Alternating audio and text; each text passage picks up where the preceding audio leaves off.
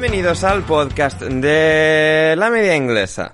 Volvió la Premier League y volvió esa versión que por un momento parecía perdida del Liverpool. En su caso, por su parte, apareció por primera vez en toda la historia la versión que vimos del West Brom en Stamford Bridge contra el Chelsea. Aunque para apariciones celestiales o demoníacas, el Newcastle disparó 22 veces contra el Tottenham. 22 veces el Newcastle. Los goles, eso sí, se repartieron finalmente a partes iguales, no así las remontadas de Southampton y Manchester United. Hablamos de todo eso, del regreso del fútbol amateur, de animes japoneses, de la fuerza de la gravedad y mucho más en el podcast de hoy. Y para ello, hoy en este domingo de Pascua me acompaña una nueva alineación estelar. En primer lugar, el entrenador del Biggleswade United, Christian Colas. ¿Cómo estás, Christian? Muy buenas tardes, noches, días, cuando lo escuchéis y feliz Pascua también para todo el mundo cuando lo escuchéis. Bien, aquí andamos, llenos de, chocolate, todo el día comiendo eh, chocolate eggs y, bueno, supongo que mi estómago mañana se arrepentirá, pero no, no puedo decir que no. ¿A cuál manjar? No, no puedes decir que no. Eh, también está aquí Lorenzo Manchado. Hola Loren, ¿qué tal? Hola, ¿qué tal Ander? ¿Qué tal a todos? Pues bien, aquí encantado de, volver al podcast. Eh, como dice Cristian, semana ahí de Semana Santa con unos cuantos días de, vacaciones, así que guay. ¿A ti, te han inflado torrijas, Loren? No, ni qué dices, en este, en este templo no entra veneno, ni hablar. No, se me ocurre. No, no, no, no. Mi cuerpo es un templo, todo eso quedó atrás, ni hablar. Todo, eso quedó atrás y por supuesto no va a volver en el futuro. Em, y finalmente... Eh, eh, bueno, ¿Sí? Lo dices tú. Yo eso no lo digo. No, no, bueno, o sea, yo lo presupongo, Loren, eres tan firme en tus palabras que yo entiendo que vas a mantener un régimen estricto hasta que, bueno, ya no le veas utilidad, pero durante el futuro... Corto Loren, besa por agua, besa por agua, Loren. No, que la carga el diablo.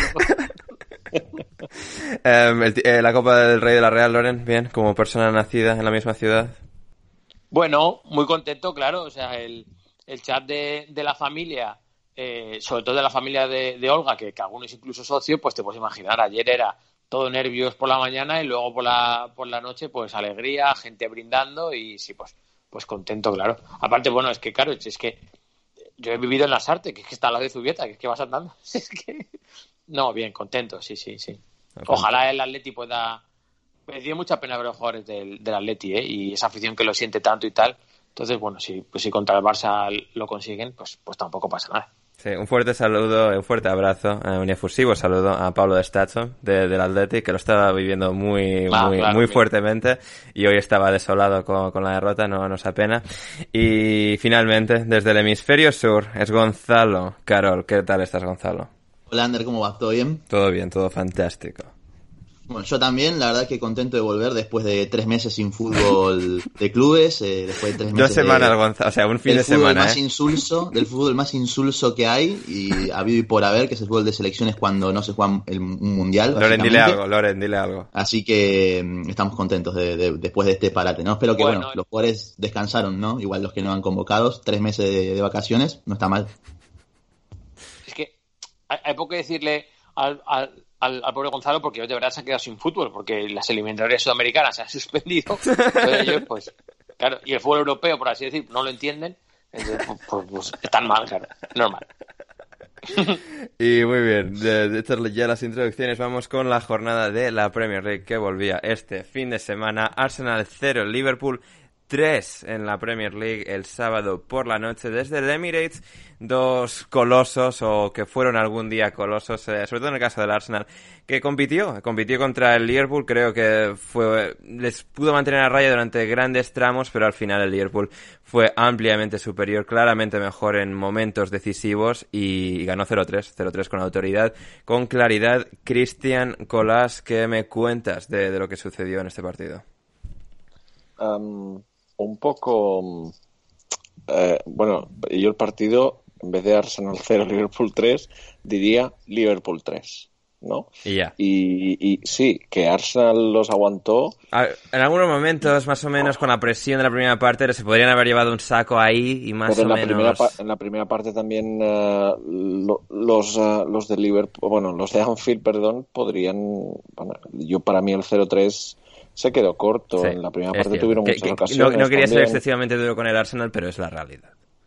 Sí, es que ayer, ¿sabes qué pasa? Que después del partido, eh, no sé cómo fue, eh, creo que un portal, no, un periodista, no recuerdo, puso em, en base a quién, a qué jugador eh, construiríais el nuevo Arsenal. Y yo contesté Odegar. Y todo esto lo empezaron a retuitear y creo una, no sé si un, no, no, sé cómo decirlo, un, un, noticiario de estos del Arsenal que produce solo noticias del Arsenal, que lo sigue mucha gente, no sé qué.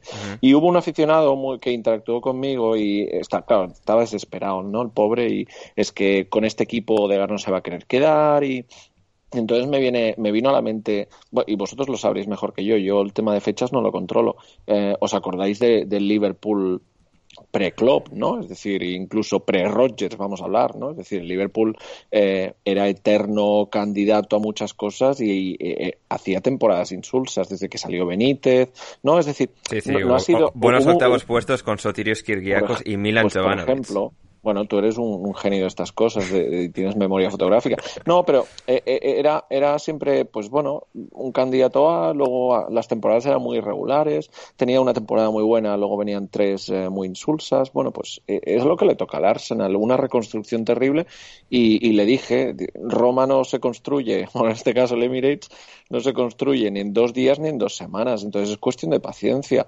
esto, este Arsenal de hoy en día no es problema ni de Mikel ni de Emery. Esto ya venía de los últimos años, nos, hemos acordado, los últimos años de, de pues era lo mismo, es un Arsenal en, en, una regeneración y que no está dando con las teclas correctas. Creo que ahora eh, se ha dado, pero sí tiene que asumir que el club está un, un escalón eh, por debajo del nivel competitivo, uno, que se le exige y dos, eh, del que estaba. Y eso hace que contra equipos, pues Liverpool, Cities, eh, incluso United, Chelsea, pues United yo creo que está en la misma en la misma onda, pero el hecho de que vaya más perdido o de que tenga más talonario, pues a veces marca la diferencia. Pero bueno, acordaos, debería ser un candidato al título eh, que, que, no le podía, no le debería toser nadie, ¿no? Entonces, bueno, ayer pues se vio eso, se vio una diferencia y se vio a un equipo que a pesar de todo sigue proponiendo y creo que el esquema, creo que la, la manera de, la filosofía que tienen de jugar,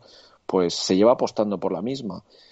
¿Es la correcta? Hombre, tras partidos como el de ayer, pues seguramente digas no, o, batacazos que, se han llevado esta temporada, pero el año pasado cuando empezaron así y, y, se consiguió la FA Cup, etcétera, etcétera, pues todo, todo era al final esto es como lo mira cada uno. Entonces, cuando lo de siempre, cuando el equipo consigue tres puntos, lo ves con las gafas de color de rosa y cuando no, pues las gafas de color oscuro. Entonces, no es el caso. Ayer, ayer Arsenal, es que ayer cometieron muchísimos errores técnicos, jugadores profesionales.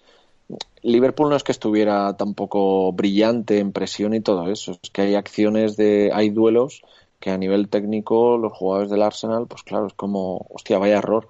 Y vaya error contra un equipo, pues seguramente si cometes esos errores contra, iba a decir el West Brom, pero esta semana me lo, no, me lo ahorro. Pero no, si cometes, si cometes estos errores contra, contra Newcastle, contra Fulham, contra equipos de la parte de abajo, contra Brighton, pues eh, no te van a castigar como, como te castigaron ayer. Em, ayer eh, en Liverpool. El tercer gol, por ejemplo, de todas maneras, es otro error de, del central, em, ahora no, recuerdo el nombre, de Gabriel, que, mira, ese error ya me da la sensación que es un poco pasotismo con el 0-2, ¿no? Es decir, es ya un poco, no, me da la sensación, seguramente no sea así, pero, pero bueno, eh, el partido de Trent Alexander, por ejemplo, ayer es espectacular. Eh, creo que estaba como un poco rabioso por el tema de la, de la no convocatoria con, el, con, con, los de Southgate.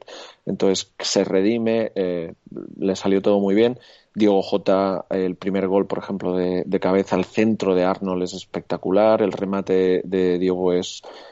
Se abrió el marcador en la, en la segunda parte, como hemos comentado, pero bueno, yo para mí en la primera parte tuvieron ocasiones también y Arsenal aguantó bien, pero eso, no puedes aguantar 90 minutos. Pues ahora mismo el, escalón es muy grande entre ellos. El partido fue entretenido, seguramente a los ojos de, pues, de los aficionados del Arsenal, pues mucho más duro de ver, sobre todo la segunda parte. Pero bueno, hay que asumir que de estos partidos no es que vayas a perderlos siempre, pero pero bueno, la propuesta también ayer, pues eso, no, no acabo de ser todo lo limpia que debería. Ayer penaliza muchísimo los errores individuales. Eh, en la primera parte creo que hay un robo de balón también en la, en la banda izquierda y es como un robo de balón tras, tras una acción técnica. Fueron los duelos ayer individuales a nivel defensivo eh, fueron para, para Liverpool siempre y, y, lo de siempre y lo que comentaremos luego del, del otro, bueno, del, del, partido del Leicester y City contra estos equipos es que no te puedes permitir ni medio error porque de medio error te hacen dos goles y eso fue un poco lo que pasó. Para ilustrar los males de, del Arsenal, dato de Daniel Story, um, según su sueldo casi, el sueldo que ha sido reportado de Pierre-Emerick Aubameyang, desde que el Arsenal le firmó su nuevo contrato, Pierre-Emerick Aubameyang sale a 604.000 libras por disparo a puerta en la Premier League. Así que no está siendo el mejor de los negocios para el Arsenal, aunque bueno, ya están acostumbrados con el precedente de Mesut Özil. Um, Loren, hablando del Liverpool, hablando del Liverpool, Diego Jota volvió a jugar, en este caso saliendo desde el banquillo, pero siendo decisivo en la segunda parte eh, para el equipo y realmente creo que demostrando que él es esa pieza que les falta, eh, esa pieza que estaba dándoles gran rendimiento a principio de temporada, que parecía que iba a hacerles ganar una nueva Premier League, luego él se lesiona, se lesionan los defensas, el equipo eh, acaba destruido, pero ha sido volver él y se ve que es ese, ese ingrediente que necesitaban el, el pasado verano, que ficha en el Wolverhampton, que encaja muy bien en el equipo y aquí incluso con el con un 4-2-4 prácticamente al uso sobre el campo, con Firmino y con Salah en las bandas, eh, tiene un efecto increíble y el equipo aún así, era el Arsenal y todo eso, pero aún así no se, no se resiente y está demostrando que ser, ser ese jugador que, Liverpool necesitaba y que puede tener años de increíble futuro eh, en, este, en este club. Claro, han, han recuperado un activo que, que, ya sabían que les era muy valioso. Eh, a ver, si si Klopp consigue que, durante tramos de partido, a lo mejor no de inicio, ¿no? Pero en determinados tramos, juntar durante media hora o una cosa así a Salah, Mané, Firmino y Diego Llota, el otro equipo tiene muchos problemas a los que atender. Quiero decir, tiene muchos jugadores sobre los que gravitacionar. De, demasiados, yo creo.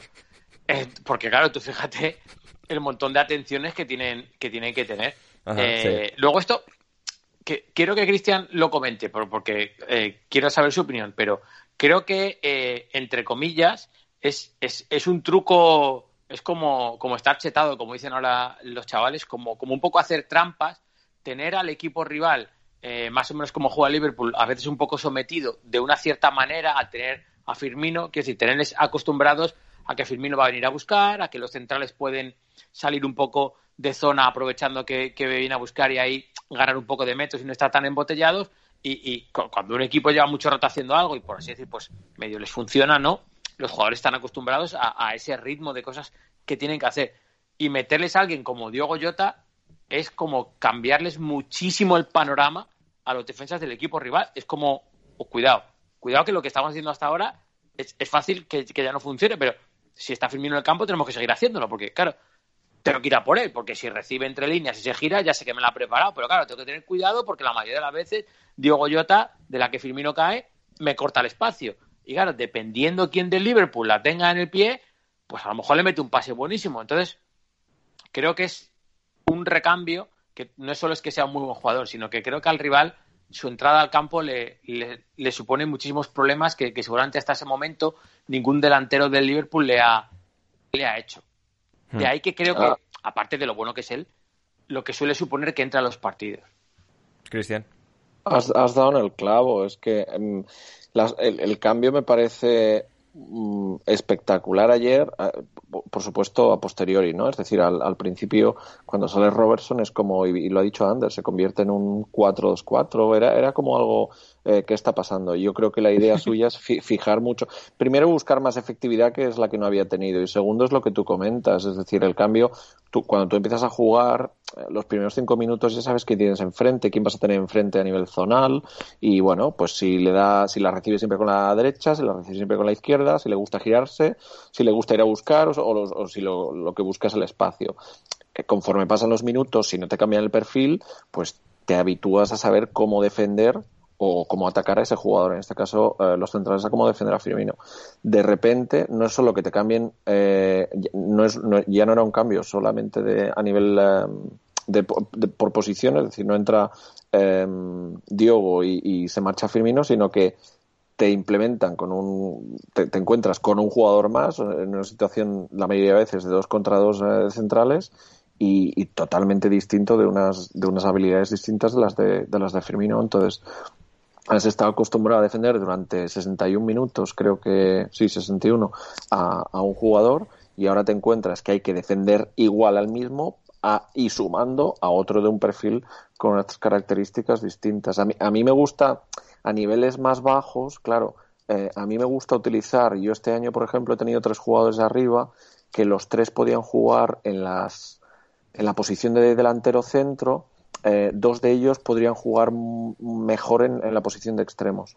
Lo que hago a veces incluso es cambiar los extremos de banda, simplemente, no porque me vaya a beneficiar a mí nada, eh, o sea, directamente de decir, bueno, ve un hueco, no, pero simplemente el hecho de que pues los laterales aquí y a un nivel tan bajo, a, tan formación, es distinto defender a, a, uno que a otro.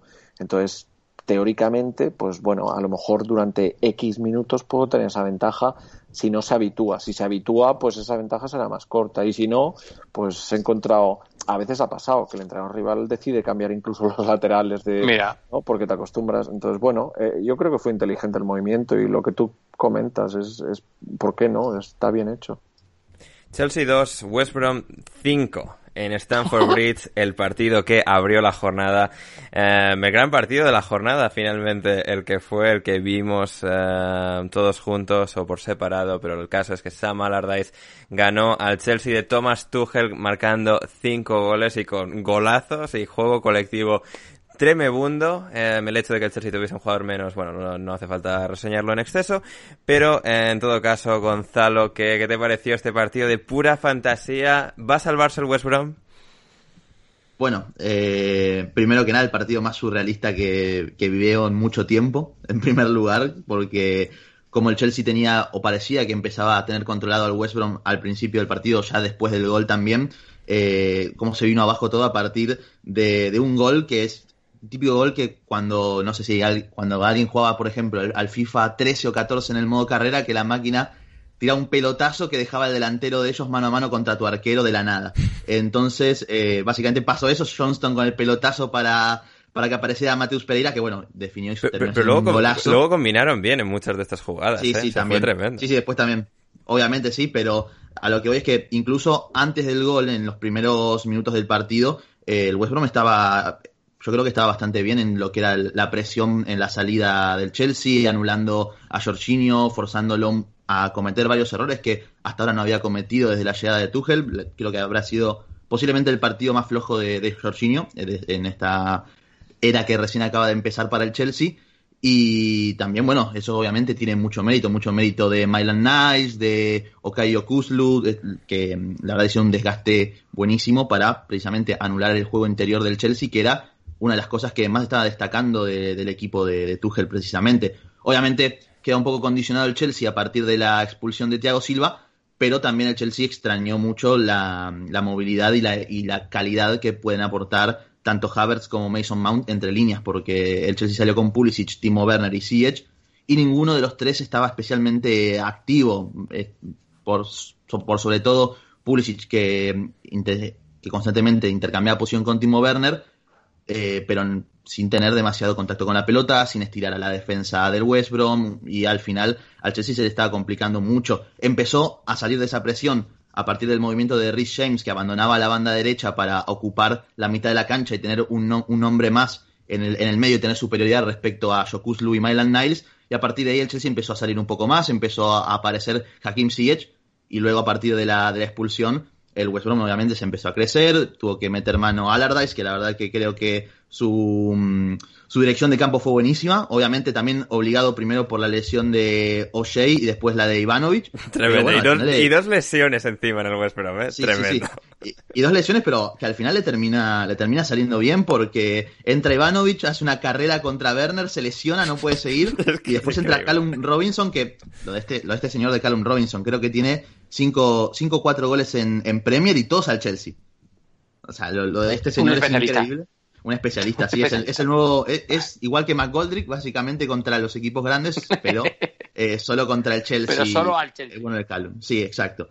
Y mm, nada, creo que a partir de ahí, como bien dijiste, Ander, el, el West Brom empezó a crecer y también es una realidad, no, no es del todo sorpresivo porque el West Brom incluso ha mejorado con el correr de las jornadas. Nosotros, obviamente, acá nos solemos reír de, de, de Sam Allardyce, del fútbol que Tarde y lento, pero sí que es cierto que con el paso de las semanas por fin está ya el West teniendo una cara de equipo normal, sí. Sí, sí, no, por, lo menos ahora puede, puede competir. O sea, básicamente, que era lo que no estaba logrando desde que desde los primeros partidos con Allardyce.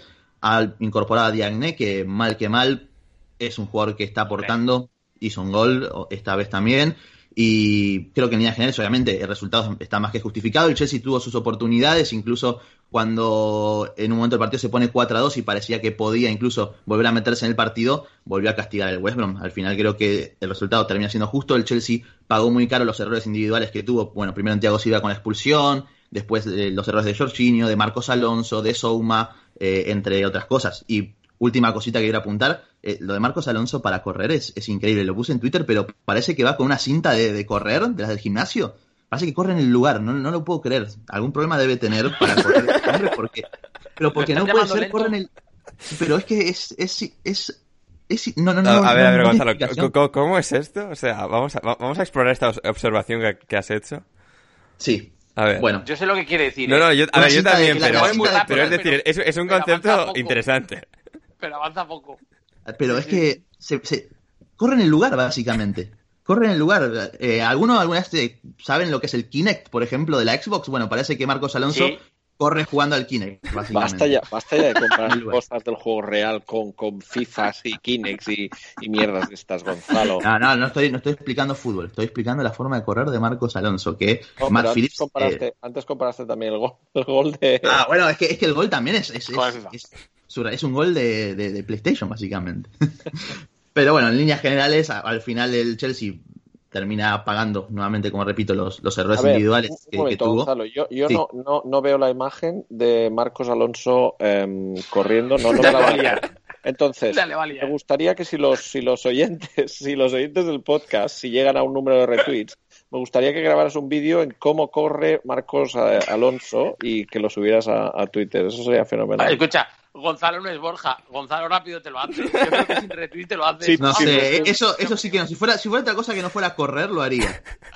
No, pero no tienes que moverte el del sitio, Gonzalo, claro, solo tienes que hacer la moción de correr. Es como un moonwalk, ¿no? Pero. Es, es que eh, yo corro muy mal. ¿eh? O sea, yo, yo corro peor que Marcos Alonso. Eh, En oyentes, queremos, ¿queremos verlo? Sí, es un sí. Sí. Yo creo que sí. Sí, sí.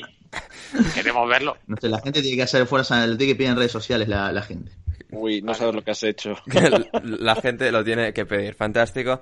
Eh, Lore, muy rápido, ¿tú alguna, algún tipo de sabiduría conseguiste extraer de esto? No, que- hombre, quiero comentar que el West Brom es, ha, ha hecho un, un pelín de, de trampa fichando a una estrella de Turquía como Diagne. Claro, ya sabemos que fue a Galatasaray y se salió a meter goles y les está dando la diferencia. No, un- solo un momento en serio. Creo que es el tipo de delantero que necesitaban. Sí. O sea, alguien que sepa bajarla, que aguante, que, que de espaldas, que dé tiempo a los demás a que ese pedazo de autobús gire y se ponga en marcha. ¿Sabes? Quiere decir que, Sí. que, que el autobús pueda meter segunda alguna vez y a veces hasta tercera. Necesitaban que alguien pusiera una recta de- delante de ese autobús. Y, y, y de un poco es esto. Y luego le quería preguntar a Gonzalo, que lógicamente el Chelsea lo contaba mucho más que nosotros, no, no solo por la alineación Gonzalo, sino por como tú le has visto, la sensación que a ti te da, puede ser el típico día que estás pensando más en el Bayern de Múnich porque, entre comillas, el partido de West Brom, El, el, En el, Oporto, lo Loren, el Oporto, por favor. el Oporto, perdón, el Oporto, sí, No, bueno, pero pero es, Estaba pensando en el Bayern Múnich en la final. No, no, al final no. No, el, el Oporto. Eh, que tengan la atención ahí muy metida. Que decir, ¿tú, tú has visto algo que, que te haya dado que pensar de decir, "Uf, estos han salido en plan ganamos fácil, porque son unos matalos de frente. Y, estamos pensando en otra cosa porque, esa joder. la idea, más que pensar en el Oporto, era, es el West Brom, el que viene aquí hasta Bridge, vamos a ganarles con la polla. puede, no, es que digo, eh, digo, puede, Puede, puede que sí, sobre todo en los primeros minutos, como comenté, porque Jorginho ha dado pases, ha dado pases, ha puesto además al, al equipo en compromiso. Santiago Silva eh, mismo una de las amarillas que se gana al principio del partido es a partir de un pase de Jorginho que no va con la tensión necesaria, ¿no? No es lo suficientemente tenso el pase, la termina perdiendo el Chelsea y Thiago Silva tiene que cortar con falta al borde del área. Y creo que si ya de entrada en los primeros minutos empiezas así, obviamente es muy difícil después que el equipo se vuelva a activar y a tener la intensidad necesaria contra un equipo que, por el contrario, sí ha tenido la intensidad que posiblemente al Chelsea le ha, le ha faltado. Es que vamos a ver el tema de estas jornadas, los equipos que tienen Champions o los que le queda Europa, vamos a ver el tema de cómo les afecta la liga, ¿eh?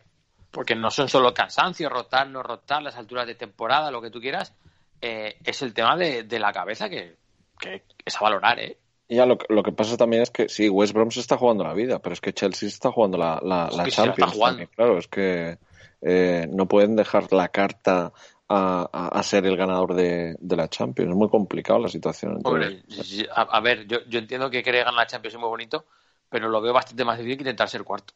Totalmente. La verdad. no sé, ellos sabrán dónde quieren apostar, pero... Sí, además Chelsea está con la ventaja de estar ya en Champions. Leeds United 2, Sheffield United 1, Derby de Yorkshire, el último Derby de Yorkshire de esta temporada y veremos hasta cuándo, si, o si el Barnsley asciende la próxima temporada a la Premier League, el caso es que el Sheffield United va camino de Championship y el Leeds de una cómoda posición en mitad de tabla, pero no fue tan cómodo como uno podría haber esperado este duelo eh, contra el Sheffield United para los chicos de Don Marcelo, eh, me da la sensación que Loren y Gonzalo pueden diferir en algunos puntos del análisis de este encuentro, pero vamos a empezar en este caso por Loren. Eh, Loren, ¿qué te pareció el partido? ¿Cuáles crees que fueron las claves que llevaron a este 2-1 final de los chicos de Marcelo Bielsa contra los de Paul Heckingbottom, su eh, predecesor en el Leeds United? Bueno, yo creo que el otro día lo principal ha sido la, diferencia de, calidad en los jugadores eh, Bielsa tiene unos cuantos jugadores que, en el Sheffield ahora mismo no los tienen, o si los comparamos con el año pasado. En el Sheffield United tienen a Oli McBurney, Loren. Que tal, eso es, que tal los puedan tener, pero pues eh, Dallas, Harrison, Patrick Bamford, que el otro día, bueno, tampoco es que estuviera especialmente entonado, eh, Robinson, que el otro día no hizo mal partido, eh, quiero decir, tiene una serie de jugadores ¿Quién, quién? que Robinson? no tienen. Roberts, quieres decir. Eh, Roberts, perdón. Sí que los otros no tienen. Entonces, eh, para mí la diferencia fue esa, porque lo que tú dices, eh, algo que me gustó del Sheffield fue que, joder, estás descendido prácticamente, o sea, y no bajan los brazos. Y cuando el Leeds empieza a jugar bien y se ponen por delante, eh, ahí, pues a ver, con el ritmo que imprimen, etcétera, no. Nadie les puede culpar si hubieran, entre comillas, un poco dejarse ir, ¿no? No dejarte golear, pero bueno, no, no, pero empataron y empezaron a por las cosas difíciles y, a mí el Sheffield, sin mirar la tabla, me gustó. Me pareció buen equipo, me, pareció un equipo que plantó cara más, más que otros muchos que, que, han jugado contra el Leeds esta temporada. Más allá del resultado, les plantó muchísima cara. Lo que pasa que, bueno, al final, pues, pues el 2 a 1 y, el Sheffield, pues, entre. Yo creo que dos golpes así fueron, fueron demasiado para, para ellos. Bueno, a ver, obviamente estoy, estoy de acuerdo en lo que ha comentado Loren también. Eh, lo que es cierto también es como el Leeds muchas veces no, no aprovecha quizás los, los, momentos en los cuales es el claro dominador del partido, porque si bien el Sheffield no empezó mal, con, sobre todo con McGoldrick eh, con muchísima movilidad por delante línea de la pelota para eh, recibir de espaldas y, y, ofrecer para que Lundstram y Fleck eh, llegaran desde segunda línea con la cancha de frente y así de paso también desequilibrar con las marcas individuales con las que defiende el Leeds por toda la cancha el Leeds empezó a crecer después, sobre todo con Calvin Phillips recuperando muchas pelotas tras segunda jugada, con los intercambios de posiciones constantemente, ya sea entre Tyler Roberts y Jack Harrison, o Dallas con Rafinha, lo mismo los extremos con los laterales que están en constante movimiento, y eso le generó mucho problema al Sheffield, sobre todo a los costados de Norwood, donde ni Lundstram ni Fleck llegaban en ningún momento y siempre quedando mano a mano contra los centrales. A partir de ahí, precisamente el Leeds consigue la, la ventaja tras una excelente salida por abajo de Diego Llorente, que para mí está rindiendo a muy buen nivel. Le falta, tiene ciertos errores en cuanto a que le falta un poco de contundencia, no es quizás el defensor más físico, es un poco endeble en los duelos aéreos, pero así todo creo que en esta pequeña muestra que está teniendo desde que volvió de la lesión, está a muy buen nivel y este partido nuevamente lo ha demostrado.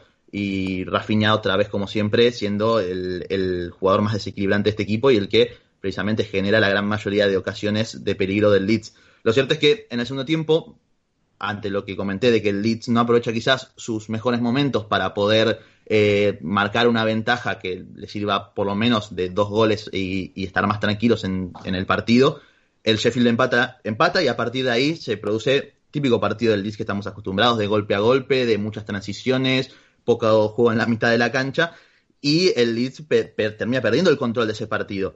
Loren se me va a enojar, porque ya lo ha hecho, ya se ha enojado, pero ah, yo sigo sin, yo obviamente soy, yo soy el primer bielcista de todos, yo obviamente, obviamente lo hará con una intencionalidad, sobre todo teniendo en cuenta que entró Patrick Bamford, eh, perdón, salió Patrick Bamford, entró, entró Rodrigo en su lugar y quizás buscaba con hacer el cambio nuevamente, este cambio de posición que hace con Rafinha y Jack Harrison invirtiéndolos de, de perfil, buscaba quizás encontrar más a Rodrigo con la zurda de Rafinha en el, en el sector izquierdo. Pero así todo, creo que tanto Harrison como Rafinha eh, terminan perdiendo bastante en lo que es su juego, porque Harrison creo que, si bien no está haciendo mala temporada y no me parece mal jugador, es un jugador bastante limitado, en el sentido de que está limitado a tener que siempre eh, hacer la jugada de izquierda a derecha, típico de, de extremo y diestro que juega por la izquierda, y lo mismo Rafinha, ambos están como limitados a esa acción y a partir de esa acción marcar diferencias, aprovechar las subidas de Alioski o de Ailing por sus bandas y creo que esto se pierde un poco cuando ambos jugadores eh, juegan en a pie natural, digamos, ¿no? Y a partir de ahí el Leeds también empezó a perder un poco el control del partido y tuvo muchas, muchas transiciones en las cuales podría haberlo definido inclusive y a partir de malas resoluciones, ya sea de Rafinha, de Harrison, de Tyler Roberts, de Rodrigo, que tampoco entró demasiado bien, no pudo obtener una mayor ventaja y terminó sufriendo el partido hasta el último minuto. Loren, por alusiones. No, yo, eh, a ver, para contexto, esto ya lo hemos hablado por privado, para que la gente sepa, ¿no? Eh, yo el tema de, de, lo de Rafinha, sobre todo, yo entiendo que Bielsa quiere probar cosas. A ver, el mejor Rafinha lo hemos visto en banda derecha, está claro, es así. Que le pone a pie cambiado, a mí lo que me gustaría es preguntarle a, a Marcelo Bielsa o a alguien del cuerpo técnico por qué lo hace, porque tiene que haber alguna razón. Quiero decir, eh, no puede ser que Bielsa no vea que rinde menos porque si no lo ve él, ya se lo estará diciendo a alguien, o cuando le pasen los datos del partido, o lo revise con quien sea, las acciones, los aciertos, los números le cantan. Quiero decir, a mí me gustaría saber cuál es la razón, porque quiero pensar que alguna razón tendrá para probar eso, ¿sabes? Eh, no sé si Obviamente, y, y, permit, y permitime, Loren, de hecho, en muchos partidos o ha salido de inicio con los dos a pie natural, o los ha cambiado y después los ha vuelto a su posición también. Yo creo que obviamente Bielsa es consciente de esto. Pero... Sí, sí, sí, sí, sí. Sí, pero yo, yo, no sé si es por el rival, por ellos, o porque, entre comillas, el equipo está mmm, medio salvado eh, eh, y quiere probar cosas de cara al año nuevo. A veces te interesa potenciar a algún jugador por razones que no son estrictamente las deportivas, sino pues porque tiene mejor contrato con él, porque el otro está cedido, porque por lo que sea, por, por mil cosas que muchas veces no manejamos eh, y que se dan más, más, más habitualmente de, de lo que nos creemos.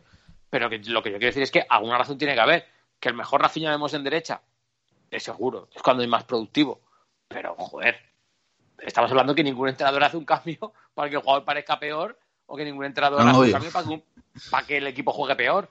Y, y, y, él sabrá que el mejor Rafinha está en ese lado, pero hombre, algo para, no, y, y, para incluso puede ser peor, perdona Gonzalo, para, para que sí. parezca peor y, así no te lo quieran quitar en verano, igual eh, bueno, yo me sé de sí, sí, uy, que, uy, que hemos dado con la clave, ¿eh? Uy, a ver si hemos okay, dado con la clave. Eso es cierto, ¿eh? O bajar el valor de Harrison para poder ficharlo también, pero o incluso puede ser hasta por temas defensivos. Yo creo que Harrison es, ayuda mucho más que Rafinha en defensa, entonces pero Harrison, quizás.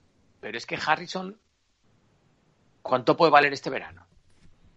A ver, futbolista inglés. O sea, a mí me parece, inglés, me parece un chollazo poder fichar a Harrison. ¿eh? Depende, depende. Digo, verdad, ¿eh? Depende, si es, por, si es por más de 25 millones, no. Sí, yo, yo, creo, yo, creo, que el City los puede robar un poco, ¿eh? O sea, yo creo que ¿qué hay... clubes, eh, ¿En qué clubes veis a Harrison entonces? ¿Cuál es? Yo le veo en varios, ¿eh? Sí. Quiero decir, cuál? A ver, un Brighton puede ir. No, pero no va a moverse. No, no, no, no, no. ¿Qué Brighton? No, no, no, no, no, obviamente es, es, un, ejemplo hipotético, digamos. No, yo, no, yo no veo, porque yo le veo en clubes Yo le veo en clubes que aspiren a más cosas. ¿Lo veis que en este Leeds. United, en City, en Liverpool, en Everton? No, yo creo que, yo Al creo que eso se le queda United- grande ya, ¿eh? O sea, Bueno, escucha, en este Manchester United le daría un perfil que no tiene. Desarrolla.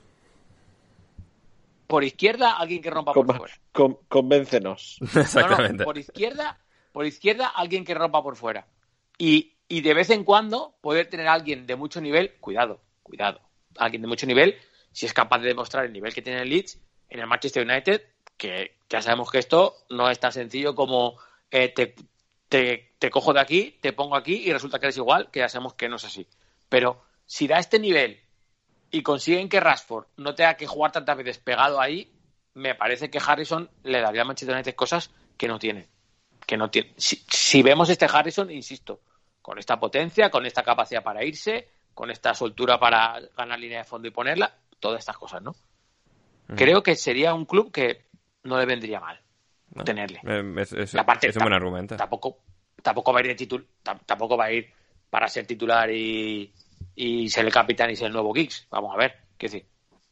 Va a ir para completar una, plan- una buena plantilla ya. No me convence del todo, pero lo que dice Ander, creo que lo has, lo has razonado. Me lo he currado, bien, ¿no? Con lo cual, sí. Sí, sí, sí. lo- Bueno, lo- me lo dedico a vender, quiero decir, al final. Em, quien también se le ocurrió mucho fue el Manchester City, o quizás no, quizás ya van tan sobrados que solo, so- solo, solo parece, parece que se le ocurra mucho, pero en realidad no. Em, el City ganó 0-2 a- al Leicester y fue una, una actuación de absoluto dominio del City sobre, sobre el Leicester. El Leicester dentro de lo que pudo, trató de encontrar vías, trató de, de, de encontrar los puntos débiles, pero es que el Manchester City, incluso sin Gundogan, que estaba, eh, estaba, estaba en el banquillo, Sterling, Foden, suplentes, fue, fue una casi exhibición total de- del Manchester City, porque no solo fue la producción ofensiva, es que el Leicester no tenía forma humana de, de poder llegar al, área rival, es que con Rubén Díaz, con Laporte, estaba eh, el campo rival totalmente sellado, y con Fernandinho y Rodri también, que pones a dos centrocampistas relativamente de corte defensivo. Fernandinho tiene un pasado como mediocentro extremadamente lle- llegador, que es lo que hacía mucho en, en Ucrania. Y es que el City se impuso, se impuso por completo al, al Leicester. Cristian, eh, valoraciones. Pues un poquito lo que veníamos a comentar antes, es decir, el partido fue City 2. Ya es que puedes obviar al, puedes, puedes obviar al rival. No, y de hecho, eh, Leicester, por ejemplo, eh, no me desagradó del todo, es decir, hizo lo que pudo. Pero es que Sí, sí, en- o sea, son un buen equipo, están bien entrenados, eh, trató de encontrar soluciones, pero Correcto, cada vez entiendo más, como bien dices, y cada vez entiendo más a la gente que, que le aburre ver al City. Eh, eh, te tiene que gustar, te tiene que gustar el juego y, y- y dejar un poco los colores a banda y es, un, es una pasada verlos dominar, verlos dominar cualquier faceta de- del juego, verlos eh, imponer, eh, es, es espectacular. Y es lo que hicieron ayer otra vez. Es decir, eh, Leicester creo que, que llevó el plan lo mejor que pudo, lo hicieron muy bien, eh, cometieron un error en el centro que precede el gol de Mendy, el gol de Mendy abre la lata y, y ahí se acaba el partido. Luego eh, hay una acción, una acción muy buena, creo que es de Sterling, que le acaba dando el gol a, a Gabriel Jesús, eh, Rubén Díaz.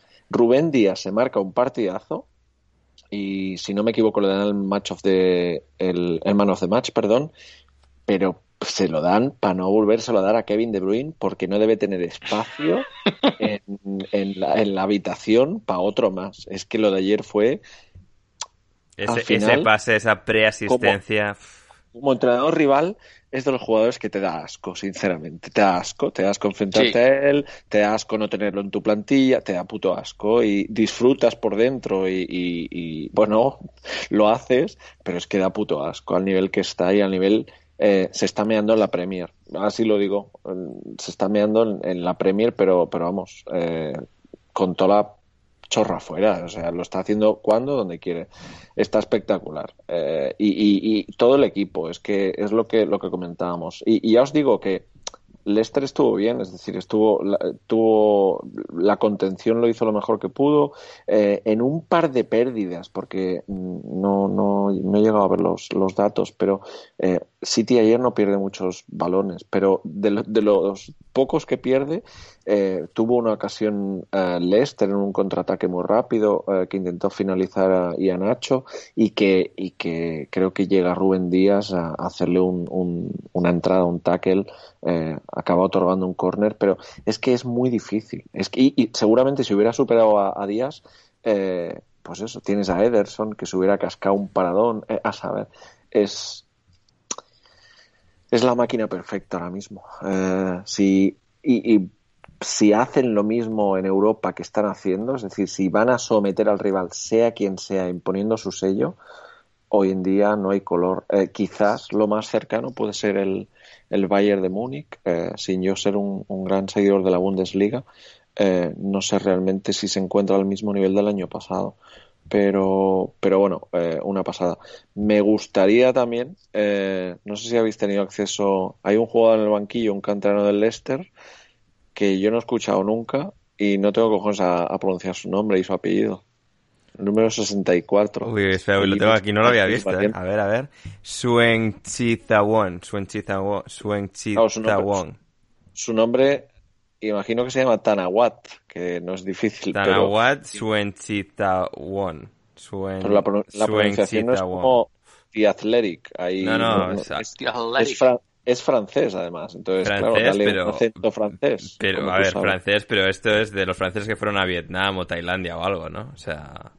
Bueno, pero volvieron porque el chico está aquí. A ver, dale un giro. ¿eh? dale, sí, sí.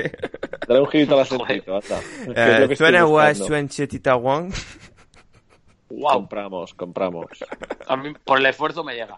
Compra te, te, lo compro con Harrison, sí. Muy bien. Con Harrison. Um, Loren. Solo, so, sí. solo, quería comentar, de, porque el partido no lo he visto, de lo que decía Christian de De Bruyne. Eh, ¿Cómo será ser entrenador del otro equipo que ha pasado esta temporada alguna vez? De ir con el partido, estar más o menos en partido.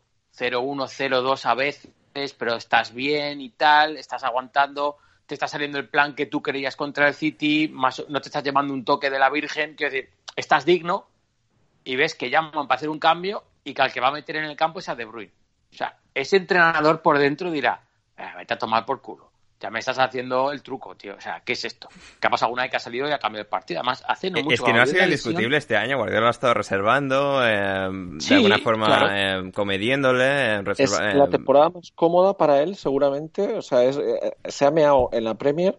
Eh, lo que decís, es decir, ha sido una temporada comodísima para él. Yo creo no ha, no ha cambiado de botas tanto, no le habrán salido tantas ampollas, eh, ha, ha, ha, bailado, es como una bailarina sinceramente. O sea, es que es. En, la primera, en la primera parte, eh, el Leicester en una falta al borde del área planea, planta lo de la barrera, pone un jugador para evitar el, el tiro raso, para así saltar más. Pues se casca un larguerazo. El tiro de falta es de, de decir, bueno, tenía que haber sido gol porque se merece el premio, pero es muy bueno. Es, está en un nivel, es lo que comentáis, es espectacular y sin haberse, da la sensación de que no se ha manchado mucho y de que no ha sudado la camiseta tanto como otras temporadas. Gonzalo, 10 eh, años del Kun Agüero, eh, se va a marchar del Manchester City este verano. 10 años ha pasado en el Manchester City, habrá pasado en el Manchester City cuando se, se marche. ¿Cómo valoramos esta década de, del delantero argentino que ha cambiado la cara por completo de, del Manchester City? Creo que lo acabas de definir a lo último eh, de la mejor manera, que le ha cambiado la cara por completo a una institución y la ha ayudado a llegar a ser el, equipo que es hoy en día, obviamente, ¿no? Con todas las inversiones que ha tenido en el medio, Agüero fue una de las primeras y que a día de hoy todavía esté y también con, con buen nivel relativamente, salvo obviamente por este, esta última temporada donde las lesiones no lo han acompañado, creo que, creo que, a el legado del, del Kun con el correr de los años va a ser todavía más apreciado y, y que se lo va a reconocer también como uno de los mejores delanteros de la historia de la Premier y uno de los mejores extranjeros, bueno, sin duda alguna, eh, solo por detrás de Henry, me, me, arriesgaría a decir quizás, uh -huh. pero creo que ese es el, el, resumen que se puede decir y que, y que obviamente va, va, a quedar en la historia de una institución que, que él ha ayudado a hacer lo que es a día de hoy. Loren, ¿ha sido Agüero el más trascendental de los cuatro del Manchester City? De Company, Silva, Touré y él. A ver, para mí sí, pero, pero esto es difícil, claro, porque yo que sé, a lo mejor esto es la de siempre, ¿no? A lo mejor lo que te ha dado Silva o lo que te dio Touré en los principios, pues a lo mejor sin ellos Agüero no habría sido tan, tan, tan goleador, tan, tan dominante por, por momentos, ¿no? Es complejo. Yo, yo sí creo que fue un fichaje eh, a la vez de Silva y tal, pero es, es, lo que dice Gonzalo. Fue un fichaje de, de tal magnitud de una, de una superestrella eh, encima de un argentino que iba allí a triunfar, quiero decir, no, no era un gran jugador inglés, era, era un poco como cambiar un poco algún tipo de, de norma, era llevar un delantero pequeñito, que, que, en Inglaterra pues no siempre podían haber funcionado, era, fue como de verdad cambiar muchas cosas en el club y que encima te funcionaron. Porque encima Agüero, pues bueno, tiene, tiene esa imagen de, pues despreocupado, que, que cae bien, pero a la vez durante muchos años ha sido muy eficiente. Entonces, para mí sí que ha sido muy importante para el cambio del, del club, más allá de, pues, del gol aquel, que supuso lo que supuso, del montón de goles que, ha hecho, todo esto, ¿no? Que es que lo deportivo pues no le podemos discutir, pero yo creo que un poco la gran importancia de, de Agüero en estos 10 años ha sido el, el cambio de imagen que, que, ha podido proyectar el club eh, a través de él y que seguramente que, que esté Agüero ahí y, que haya funcionado tantos años eh, a tan buen nivel también haya servido para que otros jugadores se hayan animado a, escoger el, el, proyecto, e, etcétera. Sabes que muchas veces cuando tienes a alguien de este tipo no es solo lo que te da en el campo, sino todo lo que te da afuera. Y yo creo que, que para eso Agüero ha sido ha sido mucho, desde luego. Mm, además tiene, tiene ese momento, ese, ese gol contra el Queens Park Rangers que le, que le da eh, al Manchester City la liga, que no es solo el, uno de los momentos más grandes, probablemente el momento más grande de la historia del Manchester City, es uno de los momentos más, el momento más icónico de la, de la Premier League, por lo menos desde que la Premier League es Premier League, ese es el momento. Y, y, y Agüero lo, protagonizó, Gonzalo. Sí, creo que el único debe que va a dejar Agüero en, en su etapa en el Manchester City es una gran noche en Champions. Sí, lo, estaba pensando. que, creo que es lo único que le, que le va a quedar, lamentablemente, ¿O no? por motivos. No, le, quedan, le quedan potencialmente cinco oportunidades, pero... Sí, sí, sí, mm. pero bueno, de momento es lo, el, el debe que, que, le queda a él. Eh, Cristian, muy rápido mencionaba Gonzalo, el segundo mejor extranjero de la Premier de la historia en cuanto pues, al final goles, importancia, 10 años que ha pasado, porque pasó por la Premier Cristiano, pero no fue no era el Cristiano en ese momento, aunque fue muy bueno, que fue después. Em, ¿Tú le considerarías segundo? Bueno, puestos a poner rankings y, o clasificaciones. La vida moderna, Cristian, eh, nos obliga a ello. Ya, pero yo soy un poco, soy un poco anti eso. Bueno, eh, tu, valoración que quieras hacer más allá quizás del ranking. No, no, probablemente, no, probablemente. Agiornarse, Cristian, hay que agiornarse a los tiempos que corren. no, probablemente a la, a la, a la cuestión que le has comentado a Loren respecto a si ha sido el jugador, pues para mí sí, al final, porque es el que acaba finalizando las acciones, es el que marca los goles. Que queramos o no, es algo fundamental. Entonces, detrás de Henry, el extranjero más. Gonzalo, ¿tú quieres que sea el segundo? Pues va, el segundo, que sea el segundo. Ha sido, ha sido fundamental para la historia de la Premier y sobre todo para la historia del City. Lo habéis comentado muy bien. Ha sido un. Ha traído eh, también el poder de atracción que ha tenido este jugador, sobre todo los podemos decir, a lo mejor los primeros cinco años, cuando el City empezó a estar en construcción. Él llegó con llegó con eh, Mancini, Pellegrini, ¿con quién llegó? Con Mancini. Eh, con Mancini. 2011, han sido diez años, sí. Eh, empezó ahí, creo que ahí empezó todo, ¿no? Como dicen, entonces, eh, no, realmente ha sido un, jugador espectacular y ha estado a la altura de, el tema de noches europeas es que yo creo que el City no ha estado en ninguna noche, gran noche europea, entonces tampoco ha tenido la opción, sinceramente. Hombre, si, Sterling no está en fuera de juego y Agüero marca ese gol que elimina al Tottenham en 2019, hubiese tenido ese momento, ese momento y posiblemente la semifinal y la final. Entonces, que además eh, fue su mejor año, yo, de los mejores años, ¿eh? con Guardiola seguro. Sí, e, ese y 17-18, esos dos años han sido mm. los dos más mm. brillantes. Quien intente, quien intente em, tirar a Agüero eh, fuera de, de, donde le pertenece se equivoca completamente. Yo creo que aquí estamos todos de acuerdo, con lo cual no podemos hacer sangre, con lo cual debes pasar al siguiente tema. Pasamos al siguiente tema. Southampton 3, Burnley 2. Eh, partido muy emocionante de Gonzalo Carol. El Burnley se puso 2-0, en este caso 0-2 en Southampton como visitante. Parecía que iba a ser un partido de consiguen adelantarse, echan el cerrojo, eh, pero al final el Burnley tiene esta característica muchas veces muy infravalorada, en infrarreconocida, quizás mejor dicho, de que es un equipo de gran actividad constante y no es exactamente un equipo de absoluto repliegue, si bien defienden de forma muy aguerrida dentro del área y de forma bastante compacta. Eh, y aquí el Southampton encontró la forma de, llegar a, Nick Pope y a la red eh, en portería con tres goles, con ese gol final de Redmond a pase de Theo Walcott, también clave su, su regreso tras lesión al equipo. Eh, ¿Qué te ha parecido el partido? Bueno, yo tengo que decirlo, a mí me gustan mucho los partidos del Burnley. Quizás, está bien, atáquenme si quieren por eso, pero a lo que voy es que me parece un, equipo que, siendo un equipo completamente distinto al Leeds, eh, le da un ritmo alto a los partidos, porque si bien obviamente no es un equipo de juego asociado, no es un equipo que, entre comillas, digamos, trata bien a la pelota, que, como diría Borja, intenta jugar, porque bueno, sabemos que hay algunos equipos que intentan jugar nada más, según Borja.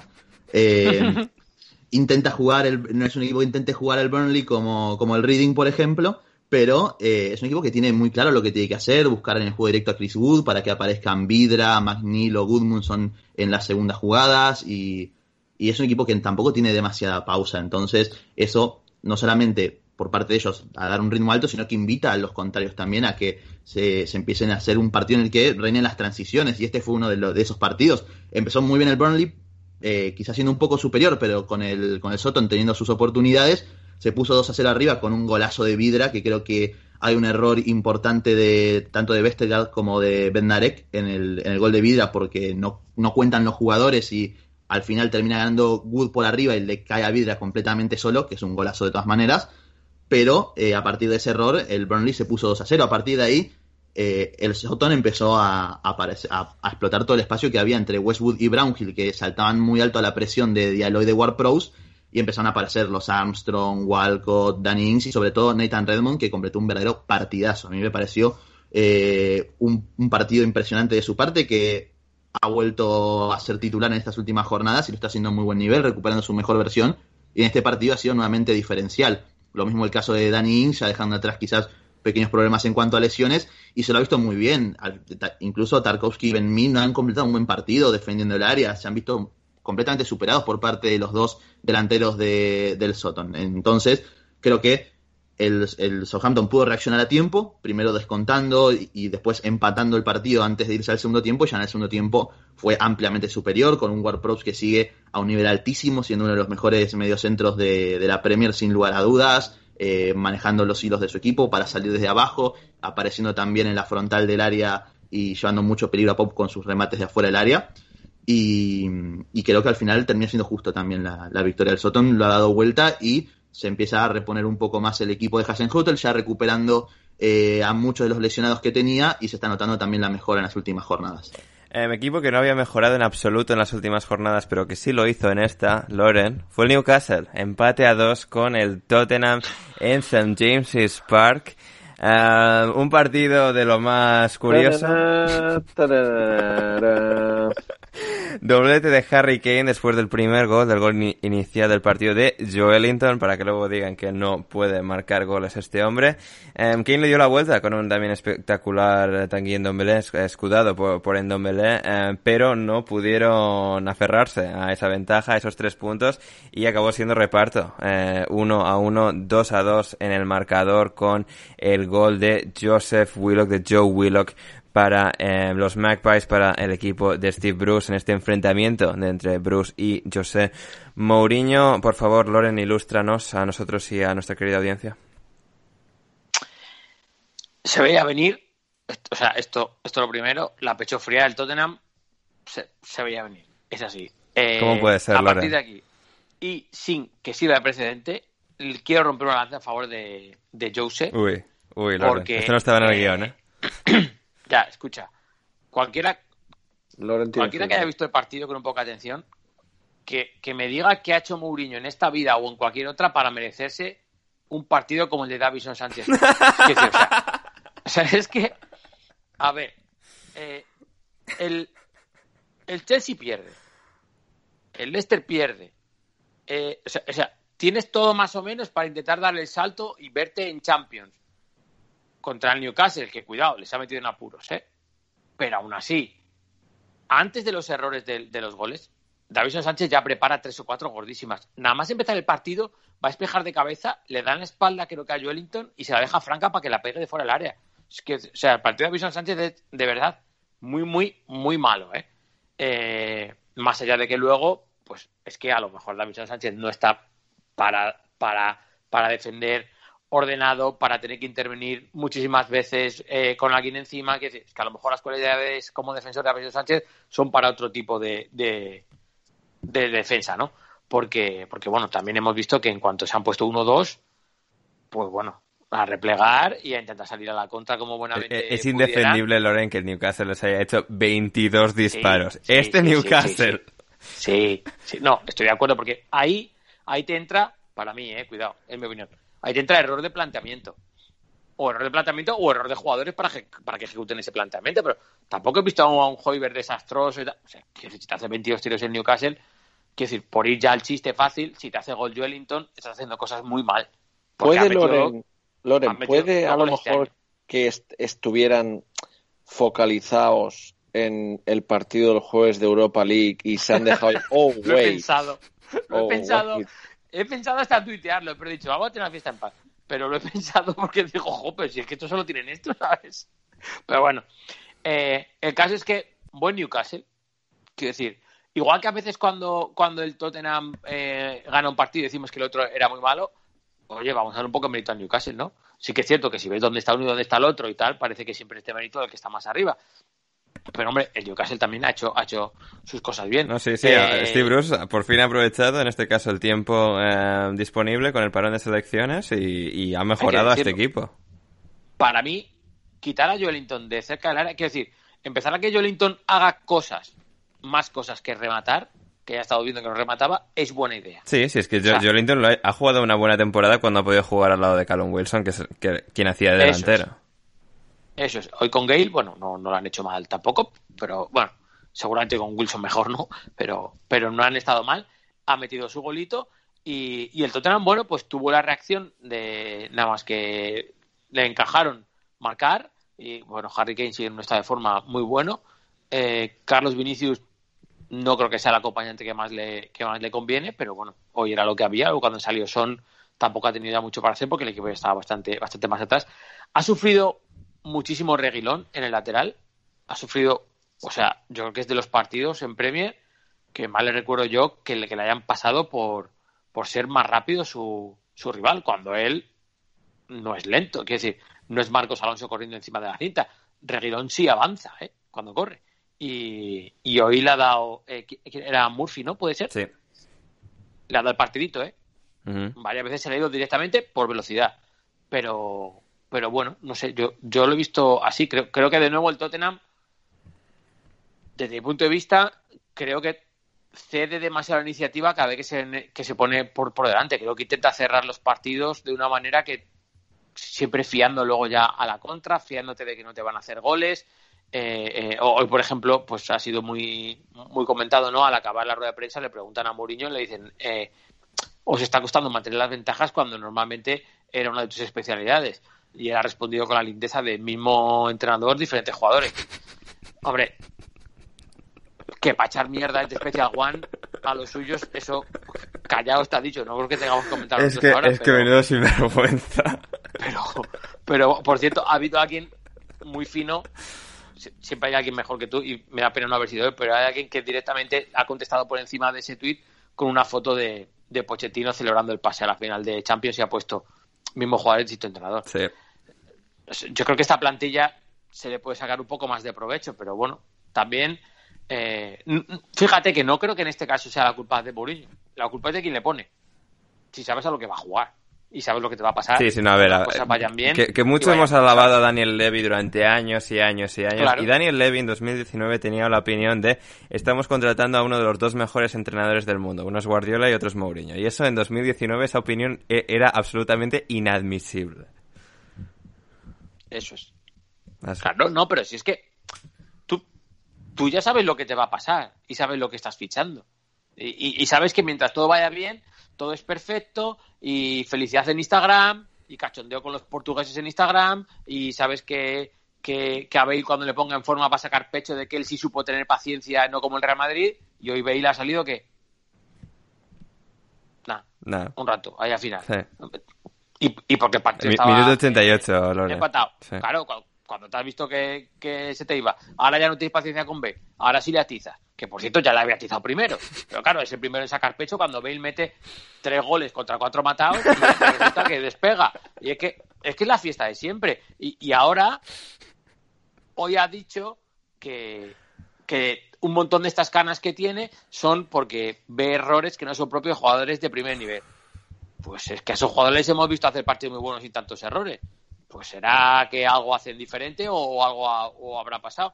Es que le retrata mucho lo del mismo entrenador diferentes jugadores, porque es que si le das la vuelta a la tortilla como ha hecho ese genio, que ha puesto las fotos de Pochettino, y después es que a lo mejor tu entrenador saca más rendimiento a esta plantilla, pero insisto, yo creo que en este caso la culpa es del, es que le pone. Sabes que cuando una cosa va mal, va a echar mierda a los jugadores y ese vestuario habrá que entrar a estas semanas ahí, ¿sabes? De hecho, Alistair Gold, eh, un reportero especializado en, en el Tottenham, que es eh, muy bueno, que trabaja para Fútbol London, eh, decía exactamente eso, estaba reportando eso esta tarde después del partido, que por lo que ha podido entender, los comentarios de, de Mourinho no, no han sentado muy bien en ese vestuario. Por lo que sea. Por lo que sea. Y a, y a ver qué pasa, a ver qué pasa, porque se viene ahí guerra nuclear dentro, dentro de ese, de ese club.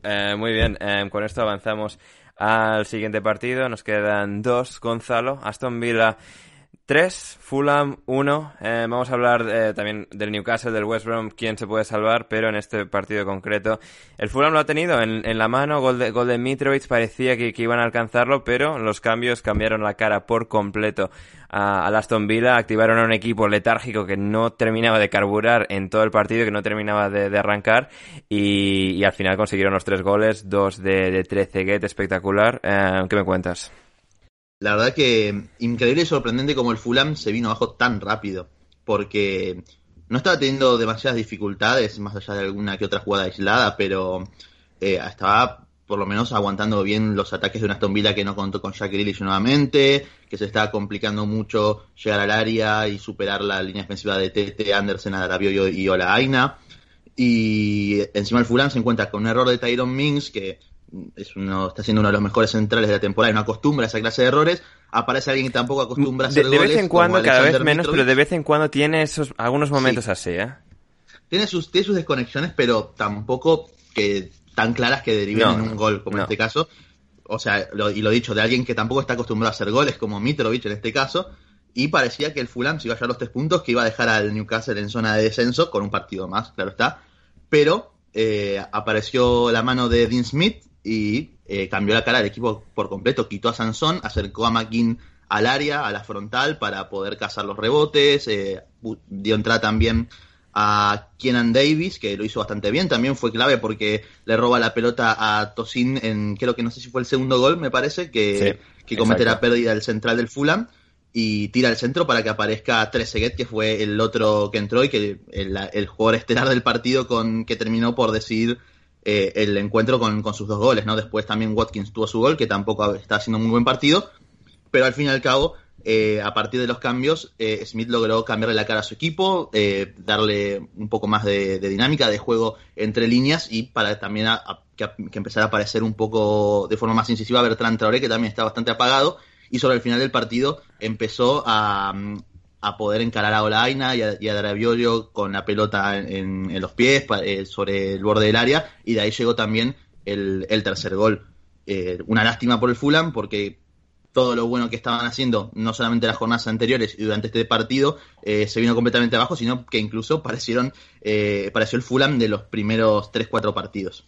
Hmm, Así es, así es. Y preocupante después de vencer al Liverpool, sí que les tocó el Manchester City, ahí cayeron, pero de nuevo derrota contra el Leeds y aquí no poder eh, asentar la, la victoria, poder aferrarse a esa ventaja que habían conseguido en un partido que estaba siendo tremendamente igualado. Me atrevería a decir que el Fulham, más allá del gol, estaba siendo ligeramente superior y mejor que eh, el Aston Villa, pero eh, no, al final el, el Aston Villa encontró la forma de, de encenderse, de que la, la pólvora se encendiese eh, prendiese en este caso y, así, así lo consiguieron, así lo consiguieron con un estelar Trezeguet y Watkins con ese tercer gol. Em, Loren, como vemos ahora mismo esa última plaza de descenso o esas dos últimas plazas de descenso, em, tenemos al West Brom que después de esta victoria con cinco goles, vale que era contra 10, pero no sé yo, em, está ahora mismo a 8 puntos de la salvación, en el caso del West Brom le faltan 8 partidos. El Newcastle también está a falta de 8 partidos por disputar con 29 puntos. 21 puntos tiene el West Brom.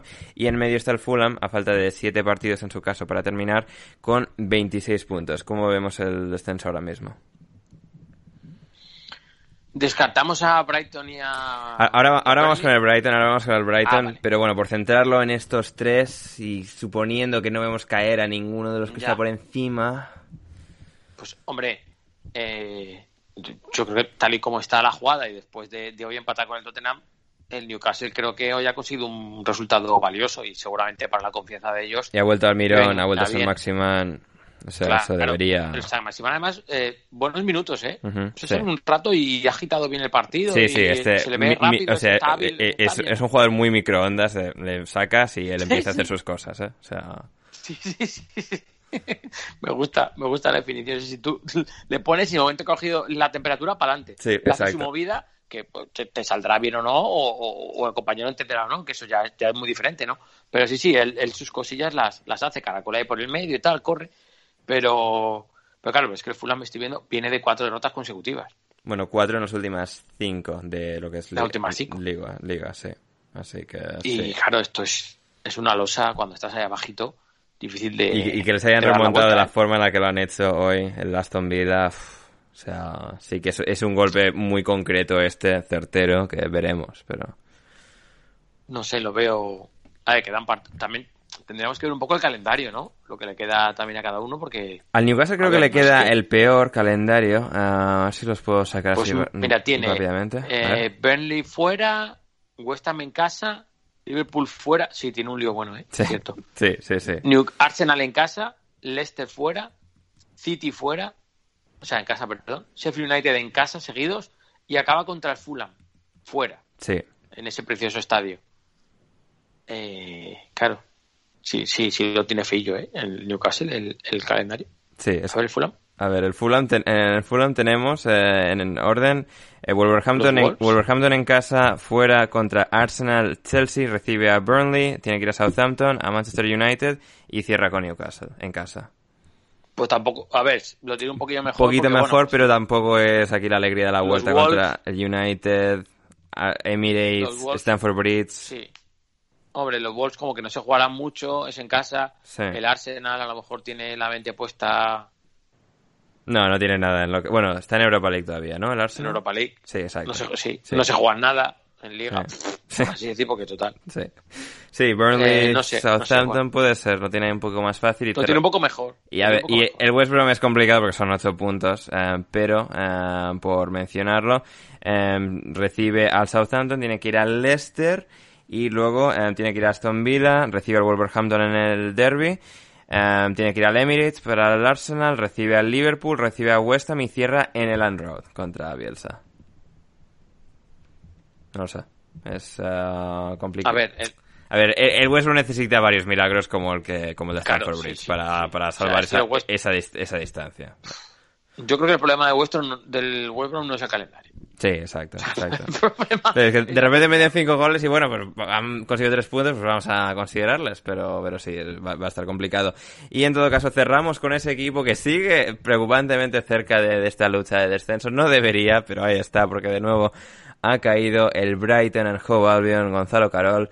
Eh, lo he dicho al final cuando han marcado el, Manchester United el segundo en, Twitter. El, el Brighton es mejor y probablemente bastante mejor equipo que el Manchester United, pero la calidad incisiva del Manchester United está años luz de, de, la del Brighton y se han llevado el partido al final con esos dos goles, esa remontada, al final el cansancio ha acabado haciendo algo de mella en el Brighton, le ha costado ser resolutivo atrás y, se han quedado sin nada eh, y con los tres puntos eh, quedándose en Old Trafford para los chicos de, de Solskjaer, para los Red Devils. Que, ¿Cuál ha sido tu perspectiva?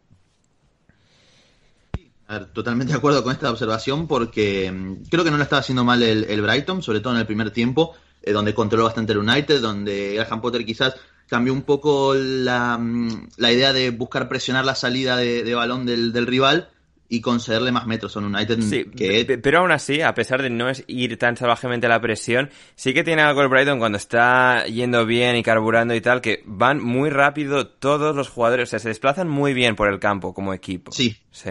No, sí, sí, to- to- totalmente, porque de hecho castigó muchísimo a- al contragolpe al United.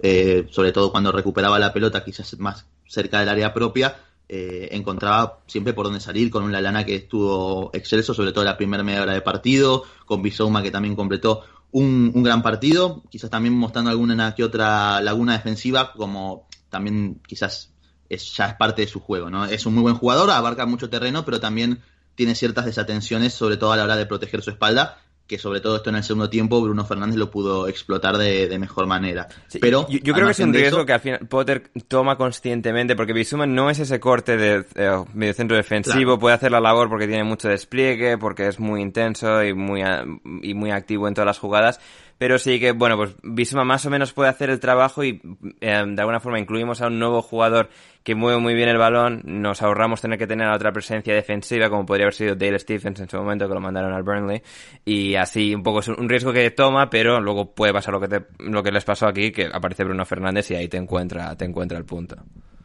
No, sí, claro, porque de hecho incluso en el primer tiempo, sobre todo que fue cuando yo creo que mejor estuvo el Brighton, eh, Bellman estuvo muy bien corrigiendo la espalda de Bizuma cada vez que se filtraba una pelota por ese lado. Y nuevamente castigando muy bien las transiciones, con Trossard moviéndose muy bien por detrás de Mopé y Dani Belbeck. Mopé que nuevamente cuando tiene espacios y muchos metros para correr hacia adelante eh, es cuando más puede destacar, cuando puede mostrar su fútbol, que también es un jugador de, de repetir muchos esfuerzos, es un jugador sacrificado también a nivel defensivo, pero que también aportó en este caso el centro para, para Dani Welbeck en el gol inicial de, del Brighton.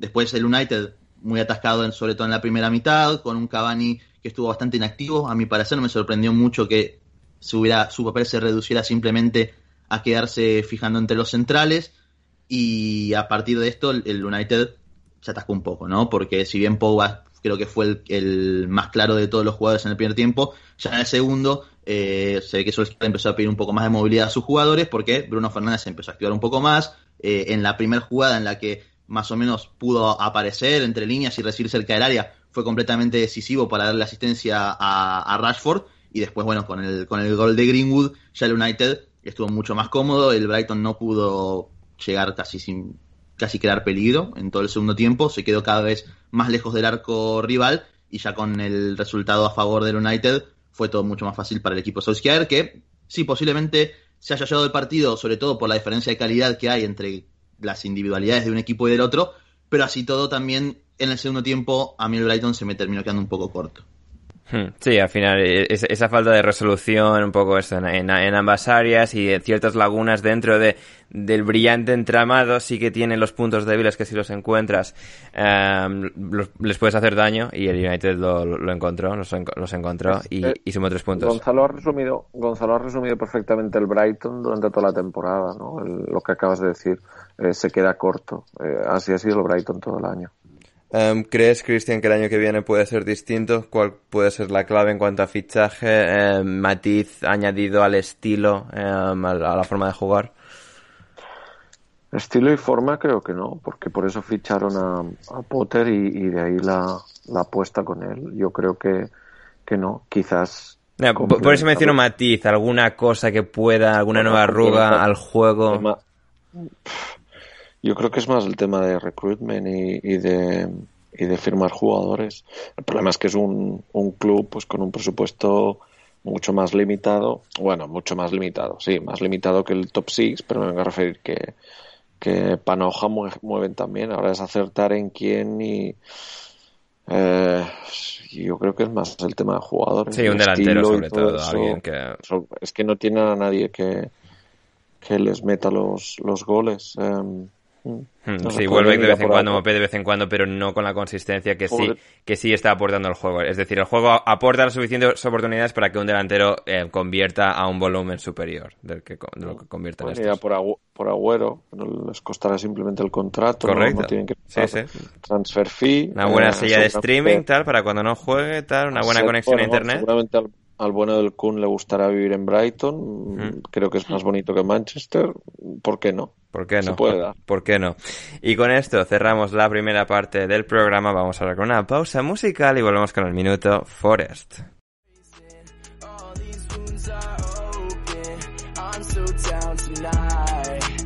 I'm so down tonight.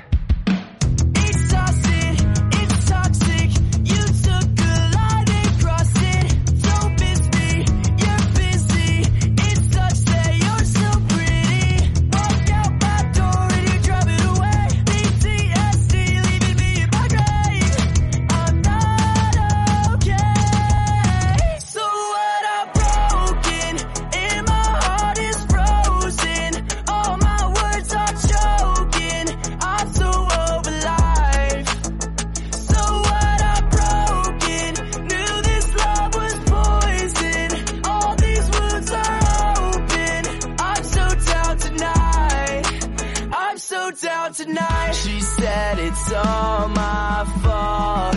It's all my. She said it's all my fault. It's all my. She said it's all my fault.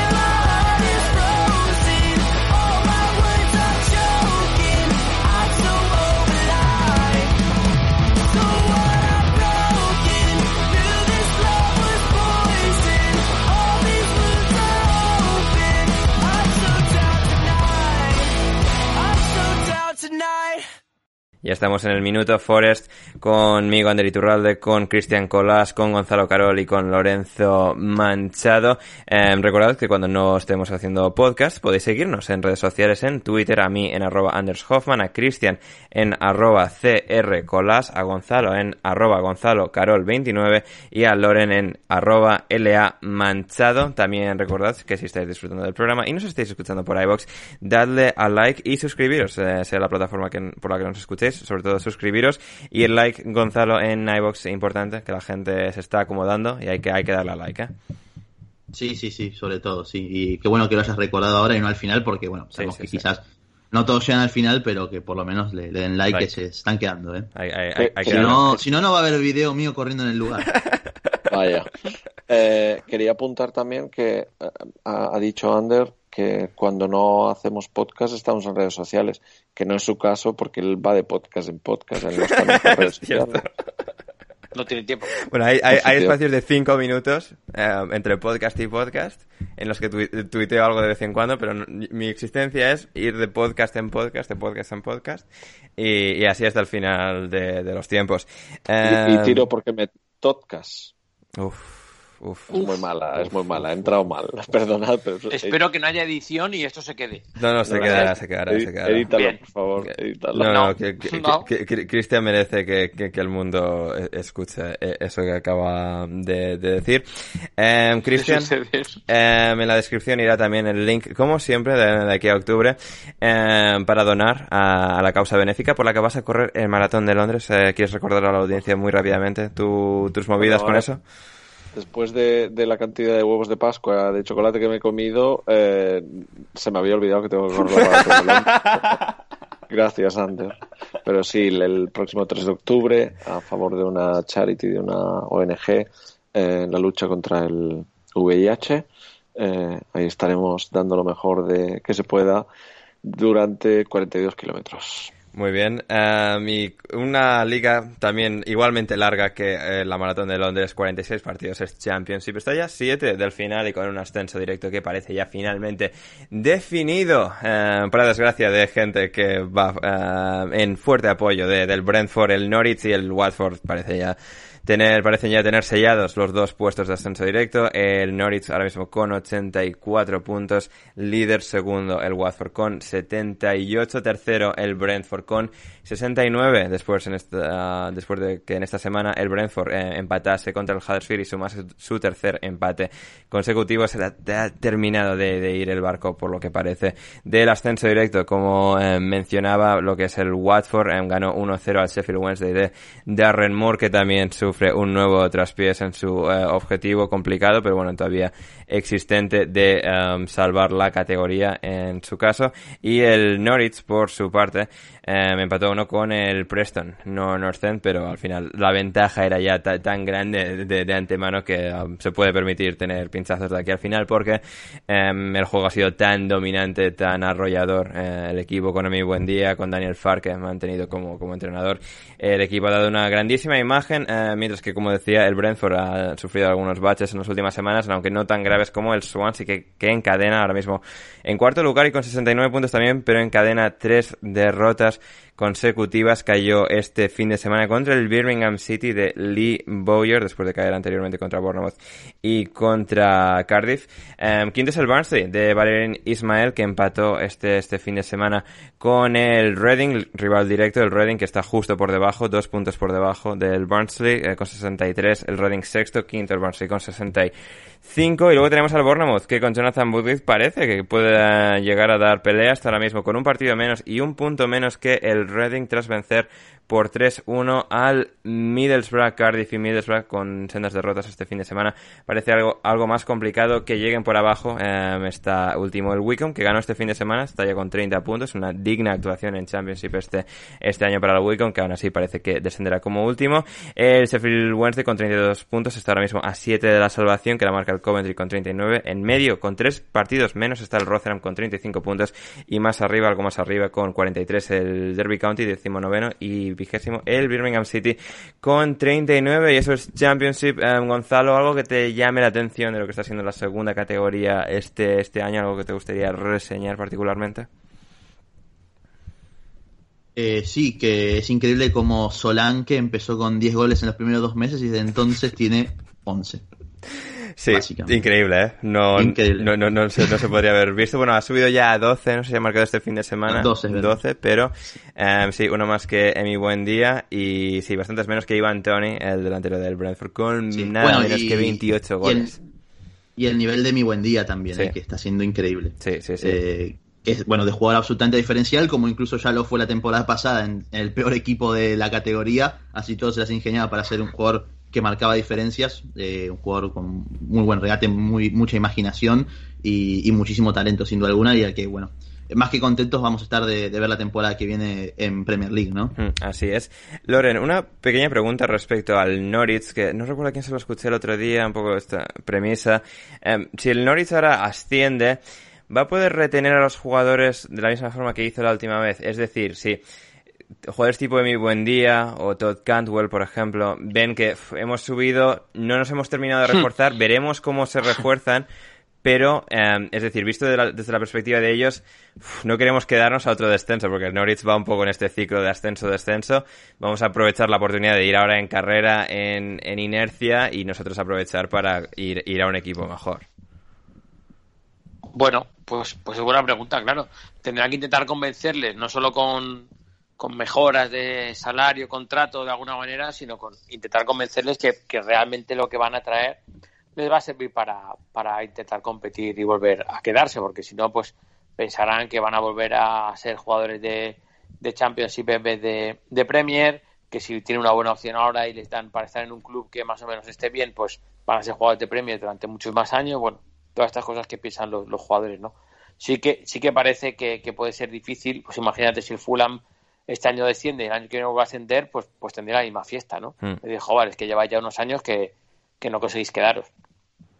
Exacto. Es interesante la pregunta y es un reto para, para, la, para la gente del, del Norwich si, si realmente se les da esta situación. Eh, claro, el caso de, de mi buen día, bueno, está destacando, creo que es de los, o era al principio de temporada por lo menos de los mejores regateadores, ¿no? de los jugadores más, más efectivos en, en regates y todo esto. Tendría que mirarlo, me suena que sí. Lo fue el año pasado siendo parte del peor equipo de la Premier League. Así que sí. no, no me extrañaría que, que siga en, esos números en Championship. Claro, son jugadores que llevan mucho la atención y que, y que por así decir, pues les puedes tentar más o menos fácil con, con jugar en otro sitio, ¿no?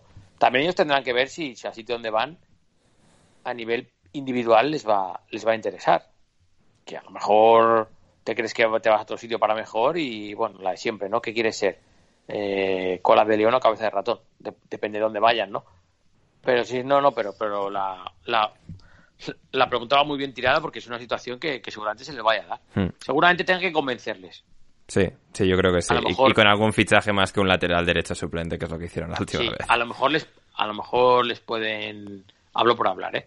Eh, pedirle opinión a ellos, ¿sabes? Un poco, entre comillas, si les ven tan importantes y, y- y tan necesario que se queden, que seguramente sí, a lo mejor hacerles un poco partícipes de, de según qué decisiones, de, pues eso, preguntarles. Ya, ya me veo en mi buen día trayendo amigos argentinos, ¿eh? A Mataos, jugadores de. Argentina. que- No, si son, si son- si son Más buenos, bien, respeto, ¿eh? pero el miedo sería que no lo fuesen. Claro, claro, a eso me refiero, que, que a veces se hacen las cosas un poco así, porque ahí al jugador le estás dando una importancia que seguramente hasta ahora ni ha tenido ni, ni sospechaba tener, ¿no? Claro, también te tienes que fiar del jugador, lo que tú dices. Sí. Si le vas a pedir opinión para hacerle un poco caso y te va a traer a o te va a recomendar a cuatro matados, pues claro. Sí, yo creo que el Norwich siendo un equipo que trabaja también en el aspecto de, de reclutamiento de jugadores, de, de fichajes, en todo, como mucho, en plan, mira, tenemos estas opciones, no en plan de, bueno, así a, a, a voleo, tal, en dardo contra la pared y a ver qué sale, ¿no? Sino a ver estas opciones, ¿tenéis scouting. alguna opinión No. de estos y tal? Eh, Eso es. Pero sí, sí, no, es, es interesante, es interesante eh, el dilema de- del Norwich. Eh, muy bien, eh, también a, par- a partir de Championship, más allá de Championship, mejor dicho, Cristian, eh, me está volviendo el fútbol amateur en Inglaterra, eh, pues estáis volviendo a entrenar y en tu caso al Biggleswade United esta semana. ¿Cómo ha sido la experiencia de, volver, de volver al campo, de volver a tocar césped? Oh, sí. Eh, A ver, os cuento varias cosillas que sé que os gustan las intrahistorias. Eh, para que veáis el- un poco en el, en el modo en el que nos deja un tercer confinamiento, ayer sábado, que hacía más frío que en la comunión de Pingu, eh, cogí un, bueno, hice- habíamos ya acordado un, un amistoso eh, en Huntingdon, que también está algo lejos Eso de, es un de aquí. inventado, Cristian, ¿eh? No, no, y, y cuando me tocaba salir de casa dije, ¿para qué habré, habré yo acordado un amistoso hoy? ¿Sabes? Lo bien que estaba. Claro, estaba acostumbrado a, estar en el sofá, a, a ver la Premier por la tele y todo esto, entonces ayer ya empecé a maldecirme. Pero todo esto viene de que, como bien has dicho, desde el pasado lunes se permiten las actividades deportivas en, en el exterior. Eso incluye los entrenamientos. Entonces, eh, bueno, la verdad es que teníamos ganas de vernos y hacer cosas. Hubo un pequeño problema, eh, y es que el pequeño problema se llama Guillem Balaguer, el presidente del club. eh, Un afectuoso y periodi- efusivo saludo para el bueno de Guillem. otro, otro gran periodista. Eh, bueno, pues después de creo 14 meses sin pisar el país, eh, tuvo la magnífica idea de, de venir a pisar el país por cuestiones de trabajo, pero le tocaba, con lo cual estaba claro que tenía que pagarnos una visita. Eh, y nos pagó una visita. El problema no es que vino, claro, no vino solo, vino con un con una, eh, no sé cómo se dice, crew, una, eh, Ah, con una Bueno, cuadrilla, con una, con una- con un con grupo de gente. cuadrilla se queda corto. Que vino, vino Con una un séquito. Con un séquito, eso, con un eso. séquito de, de, de, Exacto. de El séquito, productores. séquito como el de. Neymar. Ter- Eso es. terrible. Eh, bueno, resulta que la CBS, la cadena americana CBS, está haciendo, está grabando un documental hablando de, de lo bonito que es el fútbol. Eh, entonces, claro, tienen a Guillem en, en cartera y es el chairman del Biggleswade, entonces era una perita en dulce. Eh, bueno, pues el jueves no solo tuvimos que entrenar, sino que tuvimos que actuar porque el- la verdad es que daba la sensación, yo no he hecho nunca nada así con, con nadie, mira que me he puesto delante de las cámaras ya varias veces, pero lo de, lo de esta productora son genios y van al detalle, lo, lo tenían todo. Bueno, lo que se planteaba como un primer entrenamiento del equipo y una toma de contacto y demás, pues bueno, tuvimos que salir, tuvieron, bueno, nosotros no, pero los jugadores tuvieron que salir tres veces desde la zona de vestuarios eh, corriendo porque había drones volando y querían captar la salida y diferentes tomas. Luego un discurso del presidente del centro del campo que no fue un discurso real, sino que fue un discurso discurso bueno vacío. Luego hubo un discurso real. Luego hicimos una foto y luego hubo acciones que ayer, por ejemplo, algún jugador me lo comentó y yo no, yo no me enteré. Yo, de todas maneras, yo iba haciendo trabajo. Pero, por ejemplo, dice, pues estábamos haciendo en el calentamiento unos rondos, una situación de 4 contra 1, y, y- y el cámara se metió dentro para, para coger el detalle, y claro, pues se escapó un balón y encima se quejó de que de decir, hostia, que vais a romper la cámara. Entonces fue como, bueno, a ver, eh, es que igual eres tú el que rompes el balón o el que está rompiendo el ejercicio, ¿no? Entonces, bueno, hubo ahí un tira y afloja. Eh, bueno, eh, era una hora y media de entrenamiento. Mm, Yo me marché a casa muy enfadado porque no me gustan estas cosas, pero, pero hay que cumplir con el, con el, con el amado líder. Entonces, eh, lo curioso de todo es que al final del entrenamiento yo pensaba en verlo y en decirle, mira, una y no más, Santo Tomás, pero ya se había marchado porque iban a, a Norfolk, eh, que al día siguiente estuvieron grabando con el creador del himno de la Champions. Uh, es Eh, verdad, bueno, podéis seguir, Twitter, sí. podéis seguir las visto, aventuras sí. de, Sí. podéis seguir las aventuras de, de Guillem Balaguer. y no contento con eso volaba el sábado porque estuvo trabajando para para la, la cadena privada que dio la retransmisión de la Copa del Rey entonces eh, se, se marchó a Sevilla que no sé si eh, fue, más un alivio de hecho os puedo asegurar que me, me envió un WhatsApp ayer por la tarde, esto es muy vergonzoso, me envió un WhatsApp ayer por la tarde preguntándome cómo había ido el amistoso y a estas alturas, aquí es domingo a las once y media de la noche, aún no le he contestado, ni he abierto su mensaje, ni he abierto su mensaje. Qué maravilla. Con lo cual, cuando los aludidos os digo, no, ¿sabes? No os deis por aludidos, que, que funciona así,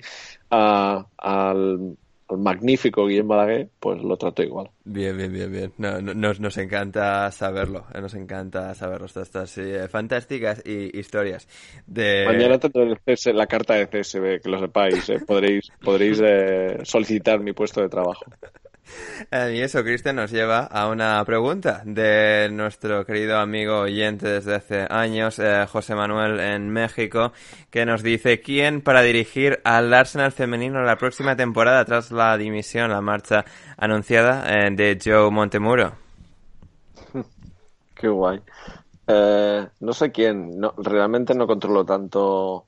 Bueno, por ejemplo, sé que las eh, Juan Carlos, que salió de Tottenham, y, y Karen, Karen ha firmado por Charlton Athletic, eh, Juan Carlos ha vuelto a España con el, con el Real Betis. Juan Carlos Amorós, Eh, para los que no son amigos, sí. eh, Cristian. Ah, bueno, bueno, perdonad. Eh, eh, sí, estoy pensando en movimientos, eh, no sé, a nivel élite.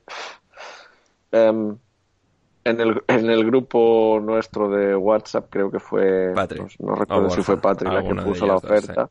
Entonces, oh, voy a confirmar que voy a solicitar el puesto. Bien. Por supuesto, no, lleg- no llegará nada, eh, y, pero oh, va- vamos a hacerlo a modo reality. Si pasa algo, os mantengo informados. Y si llego al puesto, bueno, nos metemos una fiesta. Vamos. Bueno, hago yo, hago yo Marcos Alonso si hace falta, Gonzalo en movimiento, o sea, pero, pero vamos, dar eso como las probabilidades de que sí, de que Davinson eh, gane un balón de oro, pues creo que estamos nosotros a la par. Así que no os preocupéis. Por ser, por ser positivo. ¿eh? Por ser positivo. Entonces, Sí, sí, sí. Eh, muy bien, fantástico. Estaremos atentos en todo caso porque cosas más raras, Cristian, han pasado. Eh, y vamos con más preguntas de damos nuestra fe, querida... damos fe. ¿Cómo? Damos fe, damos fe. Damos fe. Y vamos con preguntas de nuestra querida audiencia Tranche, en primer lugar, que es eh, entrenador eh, en, en la cultural leonesa, no del equipo, eh, no del primer equipo, pero tiene un trabajo de, de formación en la cultural leonesa y nos pregunta para todos las lentejas requisito mínimo del programa, pero opinión de la ensalada de lentejas, Loren. esto lo he dicho más veces. Pero no pasa nada porque se repite las veces que haga falta. Hace tiempo que no lo hemos lentejas- mencionado, eso es cierto, ¿eh? Ensalada de lentejas, sí. Sí. Muy No. a favor de ensalada de lentejas. Sí. Es una manera sencilla de consumir la mejor legumbre y el mejor plato que puedes comer en tu vida, pero cuando hace calor. Mm. Que a ver, no todo el mundo es como yo, que a mí me da igual que haga 40 grados, que me las como con chorizo ardiendo y soy más feliz que Pichi. Pero, pero, pero, pero, pero, entendemos a la gente. La entendemos. Truco para esto, facilito, para todos los públicos. Lentejas de tarro, no te andes liando. Si la vas a comer ensalada, no hace falta que las hagas al chup chup despacito. Lentejas de tarro, importante, le quitas el agua y las lavas dos o tres veces. Porque la piel de la lenteja suelta, no me acuerdo cómo se llama ahora, te lo dice un ingeniero agrónomo, no me acuerdo cómo se llama lo que suelta, no es bueno. Hay que lavarlas dos o tres veces. Y luego ya, a tu gusto, la que hace Olga, que obviamente es la mejor del mundo, faltaba más, cebolla, tomate y poco más leche. Tremendo. Y ahí bonito. El apunte que has dado de, de lavar la, de lavar la lenteja y como ingeniero agrónomo y eso, me recuerda, eh, ¿lavas los huevos antes de, para hacer una tortilla, no sé qué, ¿lavas los huevos antes? ¿Cómo? ¿La cáscara? Sí. Sí, pues, No, pues esto, no. pues esto es de una, de una amiga bióloga, porque me dice, tú, claro, los huevos sale directamente y, y te lo meten en el cartón y listo. Y los ver, que vienen más procesados de más también. Entonces, y tú no sabes, y, y hostia, me abrió los ojos. Escucha, en serio. Eh, Porque además Parece- la, la Parece- salmonela, si viene, si es que están infectados, eso está en la cáscara normalmente, ¿no? Parece absurdo, parece absurdo, pero Pero escucha, pero eh, tienes que hacerlo muy mal para que el contenido dentro del huevo toque la cáscara por fuera. También. no, pero tus dedos lo están tocando, por ejemplo, entonces al fin. Pero, pero tiene, ya, pero yo luego el huevo no, Yo- no lo toco. Pero yo no cocino, en- yo no cocino en, en mi casa con guantes o, ¿sabes? O, vamos, que intoxicar, intoxicaré a, a todos, o Que sí, contaminaré que- todos, que seguramente. si yo, si yo la teoría la entiendo, pero que normalmente el huevo no lo tocas luego. Hmm. Ya. Por mucho que toque la cáscara, Ujú. Yo es que soy muy malo. se supone. Soy, soy muy malo rompiendo las cáscaras de los huevos. ah, amigo, ahí es otro. ro- Hombre, si, si luego reboza, sí. no, no rebozo, pero por ejemplo la rompo y siempre se me cae cáscara dentro y todo. Bueno, todo. eso ya, eso ya es otra cosa. En principio, aparte de lo de la salmonelosis, que es cierto, en principio la cáscara del huevo se supone que es porosa solo hacia afuera. Se supone que es una protección para que nada de fuera entre dentro. No, pero es que me ha, me ha recordado, me ha, me ha sorprendido lo de las lentejas. No tenía ni, Sí, ni pues- puta idea. Es, bueno, son cosas que a veces la gente no sabe, como por ejemplo la gente a veces, a ver, Uy. la gente joven, Tranquilo, ¿eh? Las tranquilo, madres y Lorena, tal, ¿eh? So. Las, las patatas es obligatorio cocinarlas. Una patata cruda no se puede comer, sí. es muy mala, ¿vale? Tiene, tiene una serie de componentes que no somos capaces de digerir. sí. Bueno, os estoy regalando sabiduría. Muchísima. Pues, pues muchas gracias. Pues sí. Pues de nada, oye, aquí estamos. Juan Di Mata nos pregunta para Ander, au- Aupa reala, hostia. Muy bien, eh, gracias Juan Di. Buena pregunta. bueno, Efectivamente. más que pregunta, es una ya. afirmación y luego sigue con las preguntas. Eh, ¿Te has recuperado de la celebración? Sí, Juan Di, ya, ya me he recuperado ampliamente de, de la celebración. Eh, Sí, porque la verdad, anoche descontrol total, ¿no? sí, Ander? sí, sí, una, una, cosa loquísima. Gonzalo, no te puedes Tiene imaginar. pinta, tiene pinta. ¿A qué fuente de Chicago van los de la Real cuando ganan un título? Eh, no sé, eh, no- A la- a ver, eh, la que está en Grant Park, supongo, que es la, el, el- Es que no, si es que has perdido una, una ocasión única de, de decir tú a cuál se va. Eh, bueno, sí, hay, o sea, Grant Park, que, es el parque más icónico de, de Chicago, el más grande en el centro. Eh, nos pregunta Juan Di, eh, también para todos, entre los múltiples candidatos, ¿quiénes se quedan con el cuarto puesto? Tottenham, Liverpool, eh, Chelsea, Everton o West Ham. Eh, Gonzalo, Hmm, Gonzalo Carol. ¿Qué va a decir ese hombre? Chelsea, vale, no, se- no se te ha oído Gonzalo, ¿eh? se te ha escuchado de las penas. Perdón, perdón. Ahí. Chelsea. Chelsea, Chelsea. Ido- ¿no? Gonzalo ha ido por agua. Eh, Loren, tu apuesta para el cuarto, suponiendo que el Leicester United se meten. Es difícil, ¿eh? Pero yo creo que se mete el Chelsea porque creo que el Liverpool va a hacer buena, buena Champions. Eh, Cristian, Em, yo voy a decir Liverpool. Yo creo que Chelsea también, creo que Chelsea va a tener suficiente y posiblemente Liverpool gane Champions si se mete también. Tanto Chelsea como Liverpool tienen la opción de si no se meten entre los cuatro primeros, tienen todavía la, Champions ahí también em, a punto, entre, comillas, tienen que ganar cinco partidos, pero están en cuartos de, final. Sí, yo lo veo bastante claro entre, entre esos dos, por lo menos, si bien West Ham, Everton em, y Tottenham también siguen en la terna. Em, para Gonzalo, eh, particularmente, eh, Juan Di Mata, em, demasiado Big Samba Fútbol has vivido este fin de semana. Sí, sí, suficiente por los próximos tres años, por lo menos. Muy bien. Em, Clau, el pana, Gonzalo, buen equipo para otro gran programa, seguro. Em, pregunta, ¿comen carne en Semana Santa? Yo Gonzalo sí. Carol. Yo sí. A ver, Gonzalo, no sé, Gonzalo está teniendo problemas con el micrófono, lo cual no es característico de él. Cristian dice que sí, Loren también, yo también que sí. Em, De hecho, no, sí. No sé qué broma le he hecho a Olga el, el otro día de algo sobre cómo no sé qué. Ah, Estoy, estoy, se me salió, ¿eh? Vale, está Gonzalo, Gonzalo. eh, Eh, sí, obvio. Carne en Semana Santa, sí, por supuesto. ¿Hay algún día en el que Sí, no comas sí, carne en tu vida, sí, Gonzalo? obvio. Sí, obvio, Efectivamente, esa, esa es la pregunta, muy buena, Ander. Gonzalo, ¿hay algún día en tu vida que no comas carne? A ver.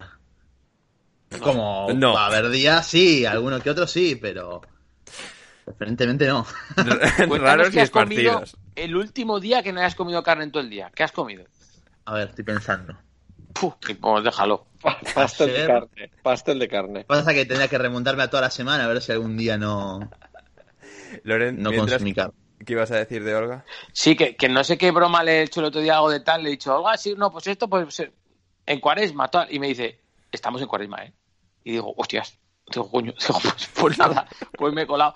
Respecto a lo no comer carne, en lo que Gonzalo lo piensa, que me interesa, eh, voy a contar una anécdota de una vez eh, con un buen amigo, le digo, jo, digo, voy a ir a cenar hoy con Olga tal, y Olga tuvo una época que la cabeza tal era vegetariana. O sea, se le pasó ya, ¿no? Pero lo era. Y fuimos a cenar un restaurante vegetariano. Por cierto, recomiendo restaurantes vegetarianos, aunque no lo seáis, porque se come muy bien. Y suelen tener muy buenos postres porque suele ser gente muy golosa, pero bueno. Y, y se lo dije al amigo y me dice, ¿pero cómo vegetariano? Y le digo, joder, pues vegetariano, que no, pues que no hay carne. Y me dice,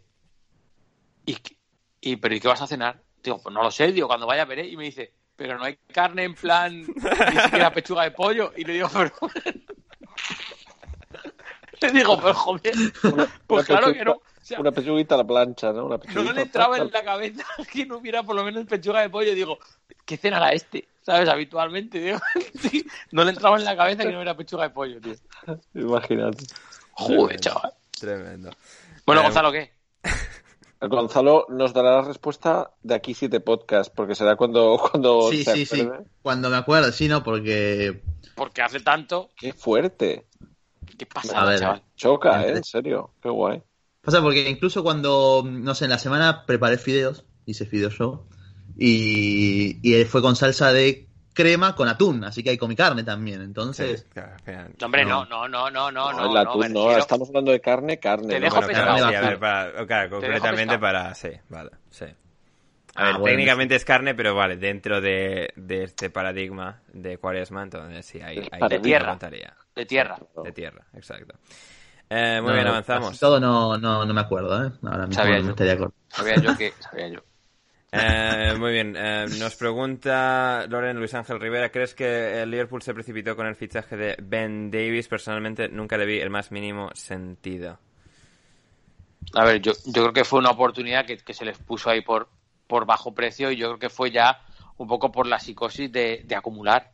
¿Sabes? Sí, además pues, no estaba no estaba claro si bueno Kabak, y- pero veremos, Nat Phillips no terminaba en ese momento de ofrecer muchas garantías, luego la han terminado poniendo de titular Klopp, me parece que le ha gustado, ha terminado cuajando mejor eh, Nat Phillips, pero bueno al final pues, probablemente Ben Davies siga siendo mejor que los dos Williams y no, no esté mucho yo- más lejos y es un jugador para tener en el banquillo tampoco. Yo creo, yo creo que no les podemos culpar Sí. de intentarlo Y de querer tener de más. Bueno, Rafa ahora. Pastrana sí, pero él es aficionado del Preston y está muy dolido con eso, pero... Bueno, eso ya Rafa Pastrana que se arregle como él pueda con su club. Pero Sí. yo creo que, que no le podemos culpar al, al, a que se encargue de esto en el, en el Liverpool de, de intentar tener un poquito de más. Porque Mm. dice, joder, a ver si vamos a seguir sufriendo lesiones y claro, ya no podemos hacer más apaños. Entonces, bueno, que ficharan a Ben Davis. Lo que tú dices, yo creo que también ha sido un poco la casualidad de que Ozan Kabak ha entrado bastante bien y de que parece que con Phillips, pues, eh, han hecho buena pareja, ¿no? Pero imagínate que no. Hmm, Pues Exacto. otro va a probar. Exacto. Guille Vilariño para Gonzalo. Equipo Premier para Nacho Fernández. Eh, bueno, el Fleetwood Town puede ser. eh, El Preston. el Preston Mira que le han dicho Premier, no inglés. eh. Ah, los veganos, ¿cómo eran los veganos? El Green El Forest el Forest Green Green Rovers. Rovers. Forest Green. Puede ser, si alguno de esos. El para- United de Christian Colas. Eh, eh, a ver, el Biggleswade No, creo que no, no, lo, no. lo recibiría bien. No, no, no me jodas. Toma. Facundo, para Gonzalo, ¿a cuál de estos dos dejarías de hatear cada vez que puedas? ¿Roberto Firmino o Kemba Walker? Y no acepto una respuesta de tibio. No, no, no, para nada. Es que en cuanto dijo lo, lo tuve clarísimo. A ver, dejaría hatear a Kemba Walker porque le molesta a menos personas. Exacto. Exacto. Hay mucha gente de, los Celtics, pero hay más gente del Liverpool. Eh, Ferran Quintana, comentario a raíz de eh, un programa de hace un par de semanas eh, que estaba Cristian, Rafa y Borja. No he ido nunca a un Papa John's, pues no tengo ninguno que me pille cerca, pero sí que trabajé en un telepizza durante tres años y medio. Lo mejor del trabajo, sin duda, era la pizza a precio de trabajador con la que te podías hacer la guarrada que quisieras, además de las tarrinas de Ben Jerry's a mitad de precio. Además, me gustaría conocer la opinión de Rafaela acerca de las pizzas que llevan pasta como ingrediente. En, muy, en mi pueblo hay una pizzería regentada por italianos que hacen pizza de espagueti a la boloñesa y calzones de raviolis. Buenísimas ambas, Cristian. se me está haciendo la boca agua, en serio. Calzones de raviolis, joder, cuidado. Eh, cabe decir, eh, ay, respecto al, al inicio de la pregunta, ahora Sí. se me ha olvidado, se me ha ido el santo al cielo. ¿Cuál era el pizza, inicio de- helados de Ben Ah, sí, Jerry's. que Sí. el, el helado de Ben Jerry's, mitad de precio, lo entiendo, pero pagar precio de trabajador por una pizza, ¿sabes? Dice, dice el, o sea, Sí. como que tenía la pizza, le podían echar los guardados, no sé qué, pero pagar, yo pensaba que tenían una pizza gratis al día, por así decirlo, ¿no? No sé. Uf, Me no ha sé, ¿eh? sorprendido. No, no, No me ha sé. sorprendido, no me esperaba sí, eso, sí. pero bueno. Eh, buah, la pizza de espaguetis y... Es que yo, a una masa de pizza, yo creo que lo aguanta casi todo. Hasta Casi piña. todo. Excepto el atún caliente, que no, no soy yo eh, muy del atún caliente en la pizza. Bien, Cristian, gracias. Pero lo demás, yo soy de piña y Ah, yo... mal, sí. Claro. la, masa, la masa creo que lo aguanta casi todo. Eh, encantado de, de probarla. Eh, bueno, que se ponga en contacto Ferrari y nos diga... Vive en Cataluña, y- este no te, este no te pillaría muy lejos. ¿eh? No, no, pero que me encantaría acercarme, incluso vamos, y, eh, comer con él y, y deleitarme con... No sé si a lo mejor preferiría el calzone de ravioli, sinceramente. Yo ese, ¿eh? Joder. Yo iba ahí, ¿eh? En todo caso, su pregunta para Rafaela, eh, bueno, Borja escuchará esto, me imagino que le preguntará a Rafaela y si no lo va a hacer, Borja, a- a- escucha, apunta y hazlo. Y la semana que viene, que estará Borja, eh, hablaremos eh, sobre ello, la respuesta de Eh, que, se Rafaela. prepare, que se prepare para la peor respuesta posible. Sí. Exactamente. Sí, sí. Eh, también nos pregunta Ferran, opiniones sobre el posible fichaje de Eddie Howe por el Celtic de Glasgow, Cristian. Um, Eddie Howe tiene que volver a entrenar, entonces si no encuentra sitio en Inglaterra, se lo hace en Escocia y...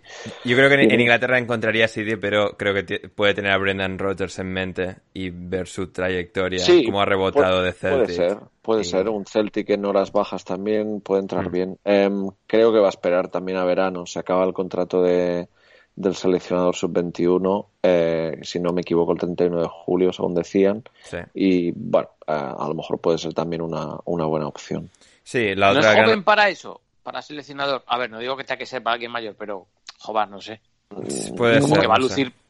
Pocas veces, ¿no? Sí, es es un poco el problema, que si bien puede ser un buen trabajo en plan de que no hay mucho riesgo de fracaso, es decir, a poco que lo hagas bien te puede ir bien porque tienes mucha materia Y prima. Pensar, pensar cómo sale también, o sea, de dónde sale Southgate. Entonces, bueno, Bueno, menos Sí. no, en este caso Bothroyd, pero el sub-21 dices. No, no, sí, no, no, pero digo, eh, eh, que Claro. si algún día sale Southgate, si él está un par de temporadas en el sub-21, tiene experiencia Premier, pues bueno, ¿por qué no? Puede ser, puede ser. Y sí, la, eh, la única vía de Premier que parece hablarse para Howe sería Crystal Palace, es lo que se ha comentado en las últimas semanas. Y claro, piensas Crystal Palace, una plantilla en total y absoluta decadencia, eh, que necesita de una reforma grande, y piensas... Tirar- pegarse un tiro al pie con Sí, él. y piensas Celtic, uf, ahí lo, lo más abajo que vas a quedar es segundo, puedes luchar con la liga con Rangers, si recuperas el trono, eh, recuperas un poco tu, tu propio prestigio como hizo Rodgers, y de ahí Ojo a puedes Livingston, ¿eh? Ojo a Livingston. re- rebotar al, a la Premier o ojo al Livingston, como dice Cristian Colas. Eh, Lau nos pregunta, eh, Loren, después de enchufar a Diego Llorente por 30 millones, ¿con qué jugador de la Real deberíamos estafar al Leeds? Eh, bueno, la pregunta es dirigida a mí.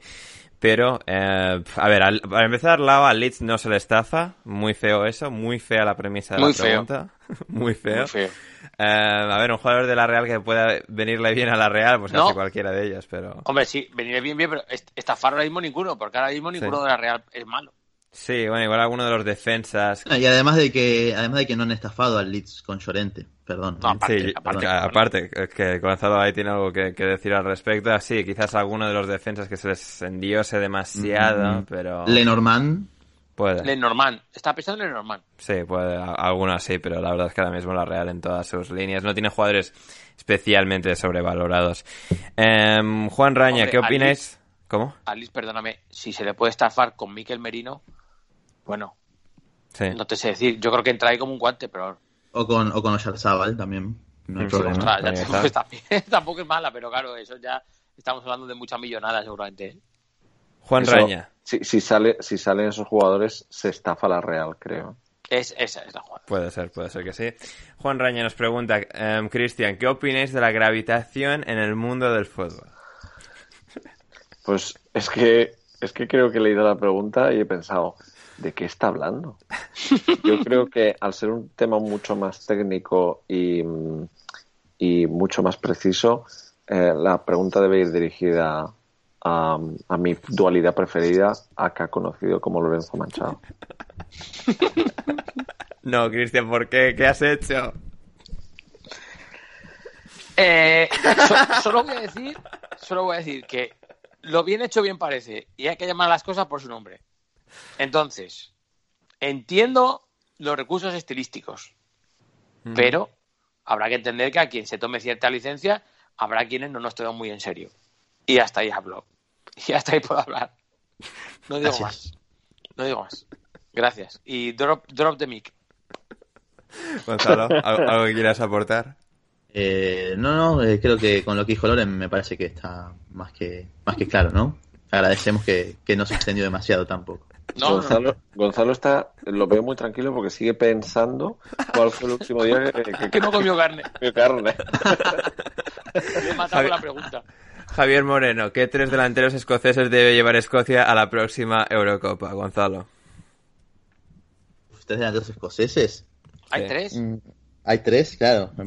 Hay. Che Adams, hay Oli McBurney y hay Oliver ha probablemente. Oliver me claro, sí. Eh, pregunta, Griffiths, ¿Qué, Griffiths, delan- el de... qué tres delanteros escoceses debe llevar Escocia? Y, y, ¿sabes? Si no son escoceses, no los va a poder llevar, ¿no?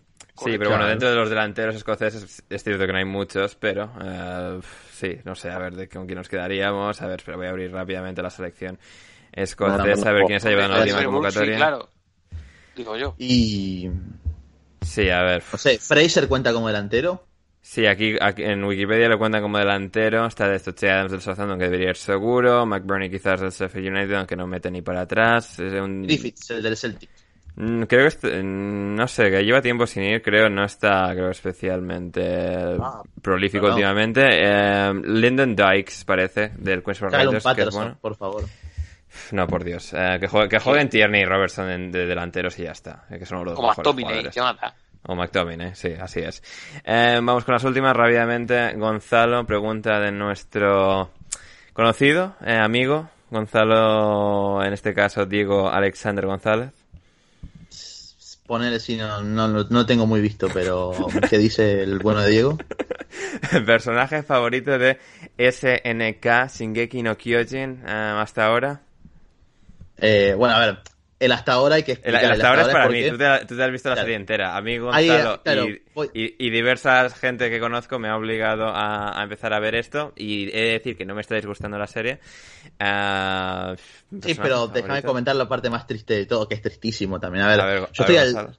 A ver, todos estamos al día con, con Attack on Titan barra Shingeki no Kyojin. Sí. Eh, menos Ander que la empezó a ver ahora. Entonces Ander nos obliga a ver No, la no. serie Ah, no, no, yo, yo no os obligo, eh. No, no, no, no, no, no. Para no, que Ander la mire, para que Ander la mire la tenemos que ver todos, otra sí, vez. sí, pero, pero es que yo es que no tengo el suficiente interés, Gonzalo. O sea, pues esto, eh, al final me, me, me atrae el hecho de verlo con los comentarios de Diego eh, Alexander de fondo, eh, con sus chascarrillos.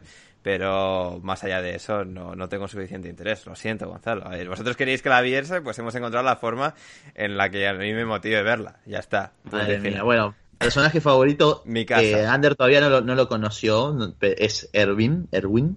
Ajá. Eh, para mí es el mejor de toda la serie. Pero Puede bueno, ser. mi casa de, también. momento, los 12 primeros episodios, mi casa, claramente. Yo, yo vi la película que hicieron de, de personas reales de, de, a- de Ataque de los Titanes. Es malísima. Bueno, pues hay que ver el anime, ¿eh? El La no. Las adaptaciones, La las adaptaciones de películas son, son malísimas. De Pero todo. muy mala, ¿eh? La vi en el, Sí, viaje, a- en el viaje a Perú, casi me muero. ¿eh? Creí que no llegaba a Perú. Digo, me voy a morir aquí. Digo, vaya santa mierda he cogido para ver. A ver, las preguntas de Borja que nos han mandado. Em, Cristian, ¿has comprado Hard Crust Buns? Los he comprado, me los he comido. Os- Se lo he dicho antes, el Hot Cross Bun son, vienen en, son como seis bollitos que vienen unidos, pero bueno, los puedes separar de uno a uno, para que yo, me los como todos de todas maneras. Y es un bollito por fuera dulce como azucarado y por dentro lleva eh, pasas y creo que alguna bueno. frutilla así pequeña también. Entonces se suelen abrir, tostarlos lo justito un poquito, calentarlos más que nada y untarles mantequilla o mermelada. Entonces, no es que los haya comprado, es que, vamos, ya os digo yo, que la maratón la voy a hacer rodando, no corriendo, al paso que voy. Para Gonzalo, ¿gravitar o fijar por dentro? Esa es. Intentar jugar. Intentar jugar. Intentar, Sí, porque recordemos, buena- sí, sí, porque recordemos que, que lo, lo vuelvo a repetir, según Borja, solamente el reading de Berico Paunovic intenta jugar, o sea, los demás equipos de fútbol no, no intentan, o sea, Para no Loren, harán. Y, para el Loren. Brighton, y el Brighton. Y el El Brighton. Y el por supuesto. Para Loren, ¿cuánta, ¿cuánto aguantas en la plancha abdominal prono? No lo sé, porque porque no lo mido, porque hago hago series, pero no sé, me imagino que más de dos minutos seguro. Qué bonito Siempre está- sería, qué bonito sería fuerte, que te grabase alguien y hacer Ya. un, un récord de, de planchas prono y que lo colgases. A ver si los seguidores lo piden Mira, también. ¿sabes, ¿sabes que no me grabé? Porque tampoco soy yo de hacer alardes, pero durante una época estuve haciendo un reto de llegar a hacer 100 flexiones seguidas. Y lo, y lo hice. Pero no me grabé, no sé. No, no me grabé. Ese templito, ese templito tiene que grabarse, ¿eh? Pero, pero en, en, plancha de eso sí, porque de, de core siempre estoy, siempre estoy más o menos bien, más allá de que tenga, o sea, de que se me note que tengo buen core o no, es diferente. Pero siempre estoy fuerte, pero sí, yo creo que dos minutos ahora hago fijo, pero vamos, no sé, no. Es que tampoco me mido, ¿sabes? Hago es lo mítico, 20, 10 de descanso, 20 de descanso, 20 de descanso, así un montón de series, ¿no? Pero no, no sé, no. Un día me grabo y, y os lo digo. Em, y para mí, pregunta Borja, ¿con quién irás en el Newcastle Real Sociedad de UEFA Nations League? Eh, pues con nadie, porque eso es una competición de selecciones. Em, y finalmente, Quique, para Loren Oh, y Cristian. mamá, qué buena. A que sí, a que sí. Muy Para bien, Loren y. Cristian, de Quique, em, como entrenadores, como entrenador, em, ¿qué se hace en situaciones como la del Cádiz contra el Valencia? ¿Qué peso tiene el técnico en decidir si se regresa o no se regresa al campo? ¿Los jugadores influyen más en momentos así, eh, como puede ser el capitán en este caso, em, Loren? Yo creo que depende de, de la ascendencia que tenga el entrenador en la plantilla. Habrá, habrá de todo. Habrá en, en equipos donde el entrenador mande muchísimo y en equipos donde, donde no tanto. Eh, yo creo que aquí lo primordial es, lo primero, la opinión del, del mayor afectado, en este caso de Diacabí. Yo creo sí. que es al primero que hay que preguntar y al que de verdad hay que, hay que hacer caso y respetar su... Y, y si no está coaccionado por algún representante de la liga, No. pues seguramente mejor todavía. Claro, joder, eso por supuesto, pero bueno, Sí. poniéndose en el supuesto de que realmente sea libre de decidir lo que él quiera. Eh, si él te dice que salgas y que pelees por los tres puntos, eh, por lo menos hay que escucharle, lo primero es escucharle. También te digo que se le... A lo mejor si es como tienes que ser, a lo mejor le dices, no, no, eh, no vamos a salir. ¿Sabes? Y él, y él lo entenderá. Lo entenderá mucho mejor que, que no que él te diga, yo creo que no deberéis salir ninguno por respeto a mí y tú digas, pues lo siento, te jodes, vamos a salir. Eso no lo va a entender. Sí, ¿no? Pero del otro lado sí, ¿no? Eh, pero vamos, yo creo que como entrenador tienes que escuchar a los, a los jugadores que al final son los protagonistas y son los que van a salir a jugar. Hmm. Cristian, ¿algún detalle? O, ah, ah, vamos al siguiente tema. Eres parte de, la plantilla, entonces en este caso, como bien dice Loren, el afectado es el que es el que tiene que el que tiene que, bueno, yo eh, los jugadores saben que siempre voy a secundar lo que lo que ellos decían en este caso. Eh, lo que he leído de este caso es muy particular. Eh, yo no hubiera saltado al campo sin él. Eh, es decir, él estaba jugando, a él lo sacan del partido, por lo que se ve por un comentario así. Entonces, respeto su opinión de, de que quiera que sigamos jugando, pero no sin él. No, es lo único que yo a lo mejor hubiera apretado un poco más, pero todas las opciones eh, son respetables siempre que, que no haya casos asquerosos a nivel de, de racismo como, como parece que, es el caso este. Y con esto cerramos el Minuto Forest y vamos con el Fergie Time. Bruce, yes! Unbelievable!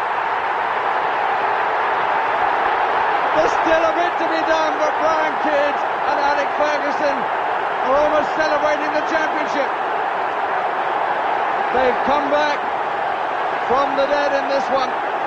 Ya estamos en el Fergie Time, en la última sección del programa. Recordad, que cuando no estemos haciendo podcast podéis seguirnos en Twitter a Gonzalo en arroba Gonzalo Carol 29, a Cristian en arroba CR Colas, a Loren en arroba LA Manchado y a mí en arroba Anders Hoffman. Recordad también que si nos escucháis por iVoox y habéis disfrutado del programa, estáis disfrutando del programa, dadle a like y suscribiros.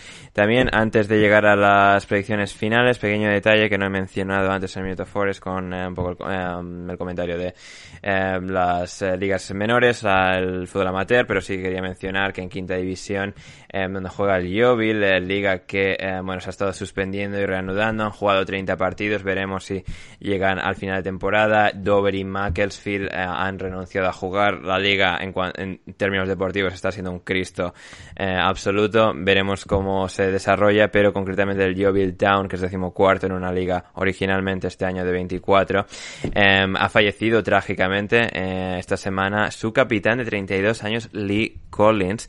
Eh, no, se han, no se han revelado más detalles acerca de- del fallecimiento, de las causas, pero bueno, queríamos eh, mandar nuestro eh, pésame desde el podcast a este trágico, eh, horrible suceso eh, en el Yeovil Town. Ha habido minutos de silencio en todos los partidos que se han eh, jugado en, en la categoría y sí, la verdad es que ha sido un mo- momento eh, horrible, horrible para el Yeovil Town, para toda su familia, por, por supuesto, y queríamos hacer una, una pequeña mención de, de Lee Collins, eh, capitán de- del Yeovil que ha fallecido a los 32 años de edad. Y con esto vamos ya finalmente a las predicciones de esta semana de fútbol que se nos viene cargadita e intensa.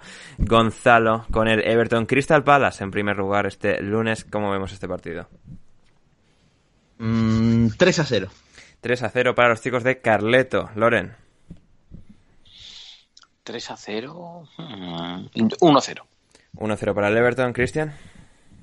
2-0. Y yo voy a ir con un 2-1 para el Everton sobre el Crystal Palace. Eh, después tenemos también el lunes Wolverhampton West Ham, Gonzalo.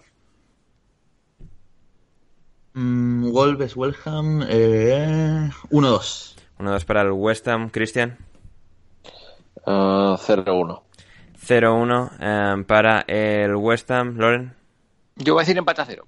Empate a 0. Yo voy a ir con un 0-1 para el West Ham, eso en Premier League. Y luego tenemos la Champions League que vuelve tras el parón de, selecciones, eh, de la, transición de octavos de final a cuartos de final desde eh, Madrid, desde Alfredo Di Stéfano, Real Madrid, Liverpool, Cristian. Uf, eh, yo voy a decir 1-1. 1-1 entre Real Madrid y Liverpool en la ida, Gonzalo. Qué difícil, ¿eh? Esta es una de las más difíciles de todas. Mm, Tu querido Real Madrid contra el Liverpool, 2-1 para el Madrid. 2 a 1, sí. 2-1 para el Madrid, Loren. Y a la Madrid. Esto es muy difícil, ¿eh? Pero sí, yo creo que va a ser resultado justo también. Yo voy a decir 2-2. 2-2, yo Ah, creo... Ander, perdona, qué injustos somos, ¿eh?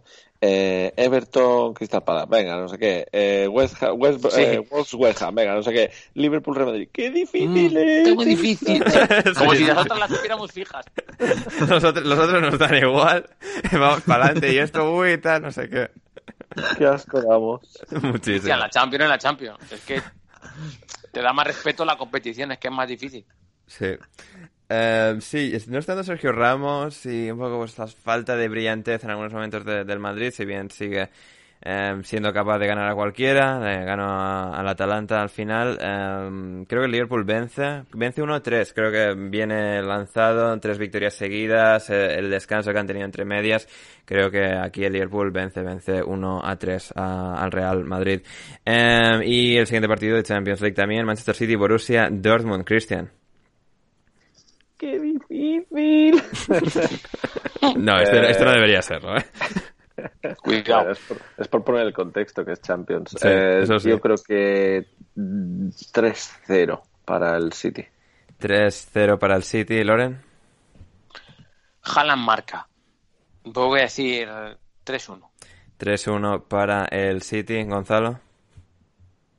Me robó el resultado, lo puedo decir también igual. Lo puedes decir también. Lo sé. Bueno, puede ser un segundón, no pasa nada, dilo. Sí, está bien. 3, 3 a 1, no importa. 3 a 1. Yo voy a ir con un. Es verdad, claro, es un plan que gana el City cómodo, pero Haaland marca. Yo creo que Haaland no marca. Creo que Rubén Díaz lo, van a, lo va a frenar y el resto del entramado defensivo de, del City. Creo que el City gana 2 a 0. 2 a 0 al Borussia Dortmund en el Etihad. Y finalmente Gonzalo, Porto, Chelsea. 0-5. 0-5 para el Chelsea. Cristian Colas. 1-1. 1-1 para eh, ambos equipos en un reparto, bueno, no de puntos, re- reparto de, de- de la eliminatoria del partido de, de ida, eh, pero el Chelsea con la ventaja de marcar fuera de casa. Loren, Dodragao, ¿cómo lo vemos?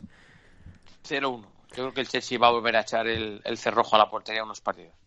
0-1 para el Chelsea, sí, ya to- todos los goles se los han dado al West Brom, ya no hay más. Claro. Ya no hay más que dar, ya no hay más que dar. Yo creo que el Chelsea vence, vence en Portugal, vence 0-2 al conjunto de Sergio Conceição y con esto llegamos al final de una nueva edición del podcast de La Media Inglesa. Recordad que si lo habéis disfrutado y nos escucháis por ahí, pues dadle a like y donde sea que nos escuchéis, eh, suscribiros, suscribiros y no os perderéis nada. Seguidnos en, en Twitter para todas nuestras eh, peripecias de, de la semana y gracias eh, Gonzalo por estar hoy con nosotros.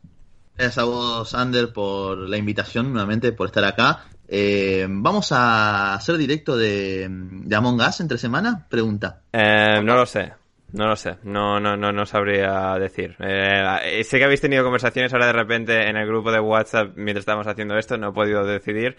Eh, es posible que la haya, eh, no sé. A ver, esto en todo caso probablemente sería en tu canal, en twitch.tv barra Gonzalo Carol 29. Perfecto. O bueno, No, nada, Gonzalo Carol hoy- 20, ¿cómo es tu canal de Twitch, Gonzalo? No sé, es que ya me olvidé. Bueno, no sé, 29. eh, lo pondré, Debería el link estará en la 29. descripción, da igual. Cristian, muchas gracias por estar con nosotros.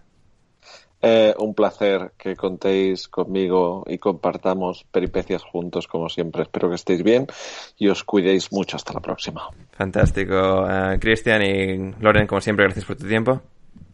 Muchas gracias a todos y sobre todo disfrutar de la Champions, que las eliminatorias son, son guapísimas. Tengo, tengo el hype por las nubes con la Champions. Así es. difíciles. Muy difíciles, muy difíciles y posiblemente hagamos algo en, en Twitch entre semana también para hablar de Uy. la Champions. Eh, así que estad atentos, seguidnos en redes sociales y nada más por mi parte, yo soy Ander Iturralde, espero que lo hayáis disfrutado de verdad y nada, volvemos el próximo lunes con una nueva edición de- del podcast de la media inglesa y hasta entonces, pasadlo bien.